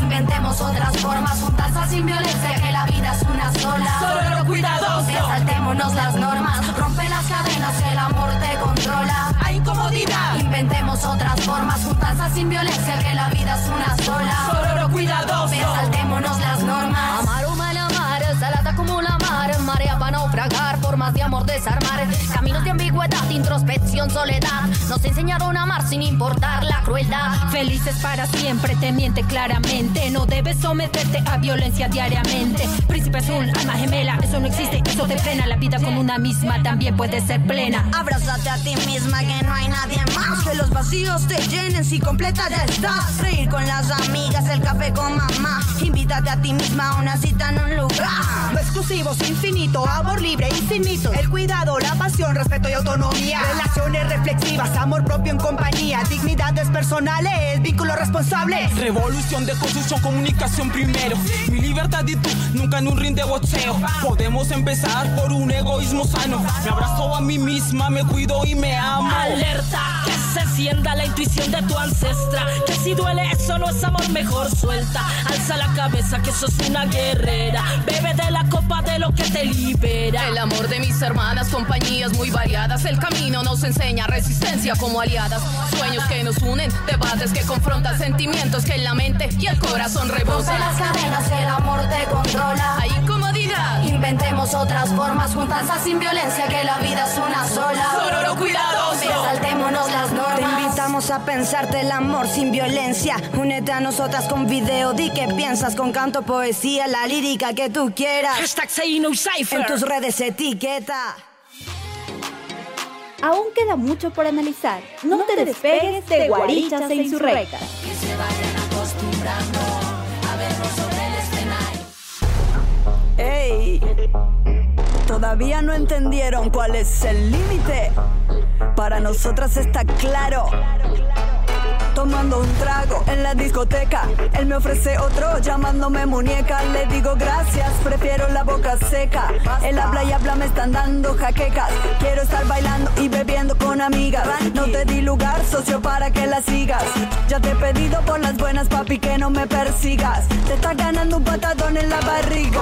Boom, suena el reggaetón, yo tomando ron. El tipo se me acerca y se pone cabrón. Le doy un empujón, empieza el round. Le parto una botella en la cara, bom, bom. Le suena el mentón, se asusta el chabón. I'm sorry por la humillación. Me grita torta puta marimacha camión. Y a mucha honra bombón. Mira nada más ese muchacho. Que pinta de facho, gorra y mostacho, espérate un cacho. Estás borrachizo, tremendo mamarracho. Te haces el macho, ay pobre guacho. Sabes que soy una feminista, pero no quieres que me resista. Sabes muy bien que sos un forro sexista. Y estás molesto porque me pasé de lista. No entendiste que no, que no, que no, que no, que no. No entendiste que no, no, no, no, no, no, no, no, no, no, no, no. Basta cabrón, bom, bom. Suena el reggaetón, yo tomando ron. Tipo se me acerca y se pone cabrón. Le doy un empujón, empieza el ron. Le parto una botella en la cara, bom, bom. Le suena el mentón, se asusta el chabón. I'm sorry por la humillación. Me grita torta puta marimacha camión. Y a mucha honra, bom, bom. Te, me- te metiste con una zorra, una loca. Soy yo. Seguí rumiando y voy a partirte la boca. Estás duro y pesado como roca. Ay, de verdad me descoloca. Que seas tan bobo.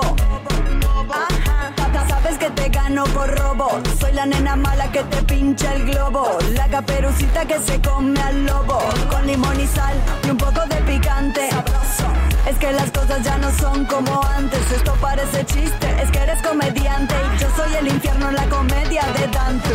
No entendiste que no, que no, que no, que no, que no. No entendiste que no, no, no, no, no, no, no, no, no, no, no, no. Bom, bom, suena el reggaetón. Tomando ron, el tipo se me acerca y se pone cabrón. Le doy un empujón, empieza el ron. Le parto una botella en la cara, bom, bom. Le suena el mentón, se asusta el chabón. I'm sorry por la humillación. Me grita torta puta marimacha camión. Y a mucha honra, bombón. Ey, se pensaban que estábamos jugando. Les digo que esto no es un juego. ¿O sí? Esto es chocolate remix.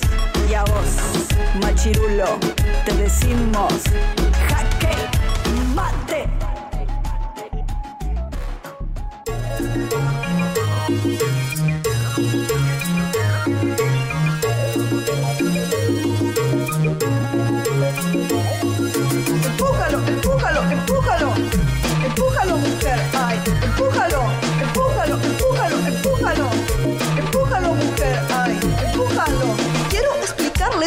alguna y después no digan que no soy generosa. Tomen nota que esto es información valiosa para que sepan cómo es que una mujer goza. El reggaetonero macho, escucha lo que digo, que de mujeres no sabe. Ahora aprenderás conmigo. Ponte mocasines, corbata y guardapolvo. Ven a mi escuela a aprender lo que es echarse un polvo.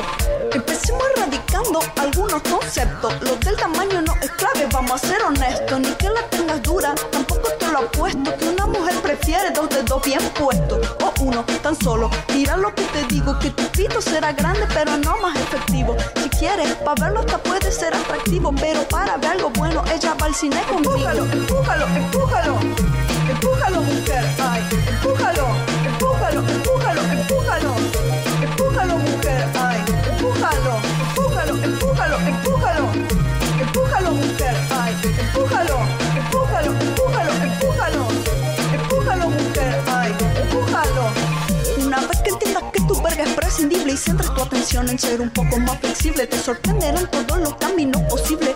Y quizás te guste darte vuelta como una prenda reversible y que ella te enfunde como un cana su pistola y te dé como un cargado de testosterona. Vaya que bien se ve a tu mujer amazona dándote por atrás con esa mueca burlona. Les gusta de veras y por eso me eligen tomar el control. A veces quieren y ellas me lo dicen. Tal vez aún no lo sepan, lleva tiempo descubrirse, pero si me pongo en cuatro, ninguna se resiste. Hormonas, mi niño, todos tenemos de todas. Dejémonos llevar dentro y fuera de la alcoba. Quién sabe, esta vez ella es quien te la acomoda. Que todo super macho guarda dentro una loba.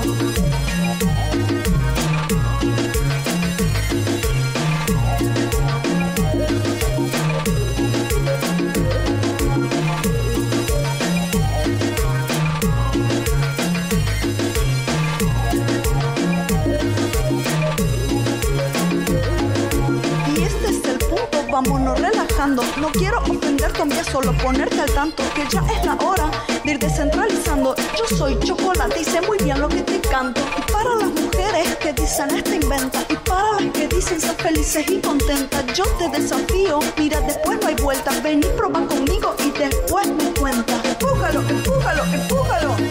Empújalo, mujer. Ay, empújalo, empújalo, empújalo.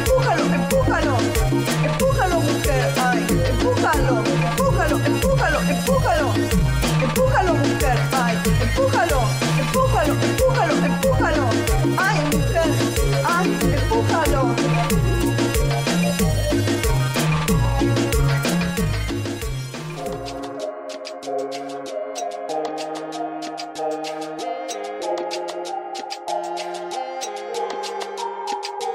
Ya me cansé de que te metas, ya me cansé de que me digas que esté quieta, que sea dócil, tranquila, discreta, de que te asustes cuando mostramos las tetas. Usted me quiere así, fina y completa, solo si se me respeta, meta y meta dándole a la dieta para la figura escultural y la silueta, pero ando por otro camino, más bien ando por otro planeta, así que sube la bragueta, cabrón, porque hoy no traje bragas, traje la escopeta. Y te meneo y muevo el culo poeta, hago poesía de las nietas, de todas las brujas que nunca pudiste quemar como paga efectivo tarjeta. Se quema, se quema y ya no lo van a poder apagar, me vuelvo una fiera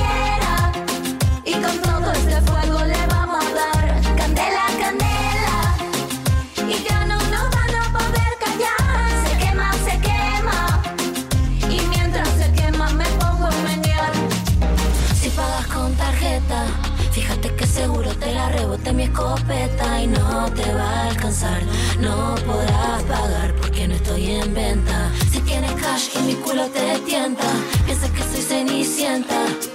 Quieres intentar, yo te haré estallar, tus zapatos no mentan. Y ahora venimos con el ritmo que explota, con este fuego que me quema la boca y no podrás porque no estoy en venta. No,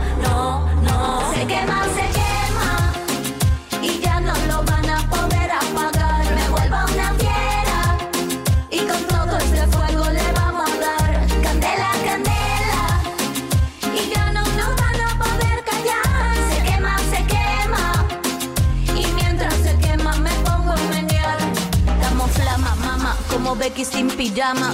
Cabalgando el pentagrama, metiéndole ritmo y sabor a tu mente. Vamos tranquilo, mames, sin drama. Y esto es para la beba de todo el mundo. Es para que lo gocen la diabla en la cama. Es para activar la cadera, baby. Miss Bolivia y Jimena, la puta ama. Se quema, se quema y ya no lo van a poder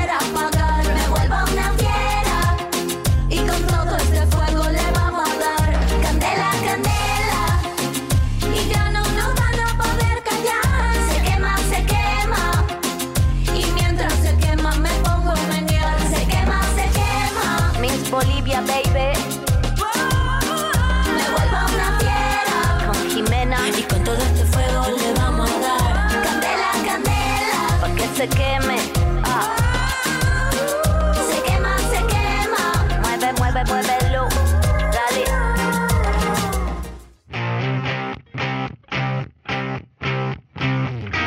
Gusto haber estado juntos. Nos vemos la próxima semana. Hasta un siguiente programa. Un gusto haber compartido esta tarde. Soy Mabe. Hasta la próxima. Muy buenas tardes. Hasta el próximo jueves. Cada día más guarichas e insurrectas. Esta fue una tarde genial. Nos vemos la siguiente semana, guariches. Un gusto haber sido parte de su tarde.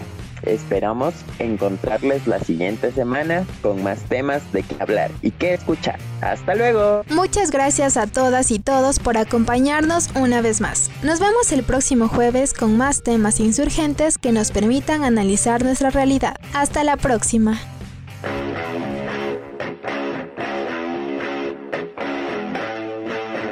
Guarichas e Insurrectas.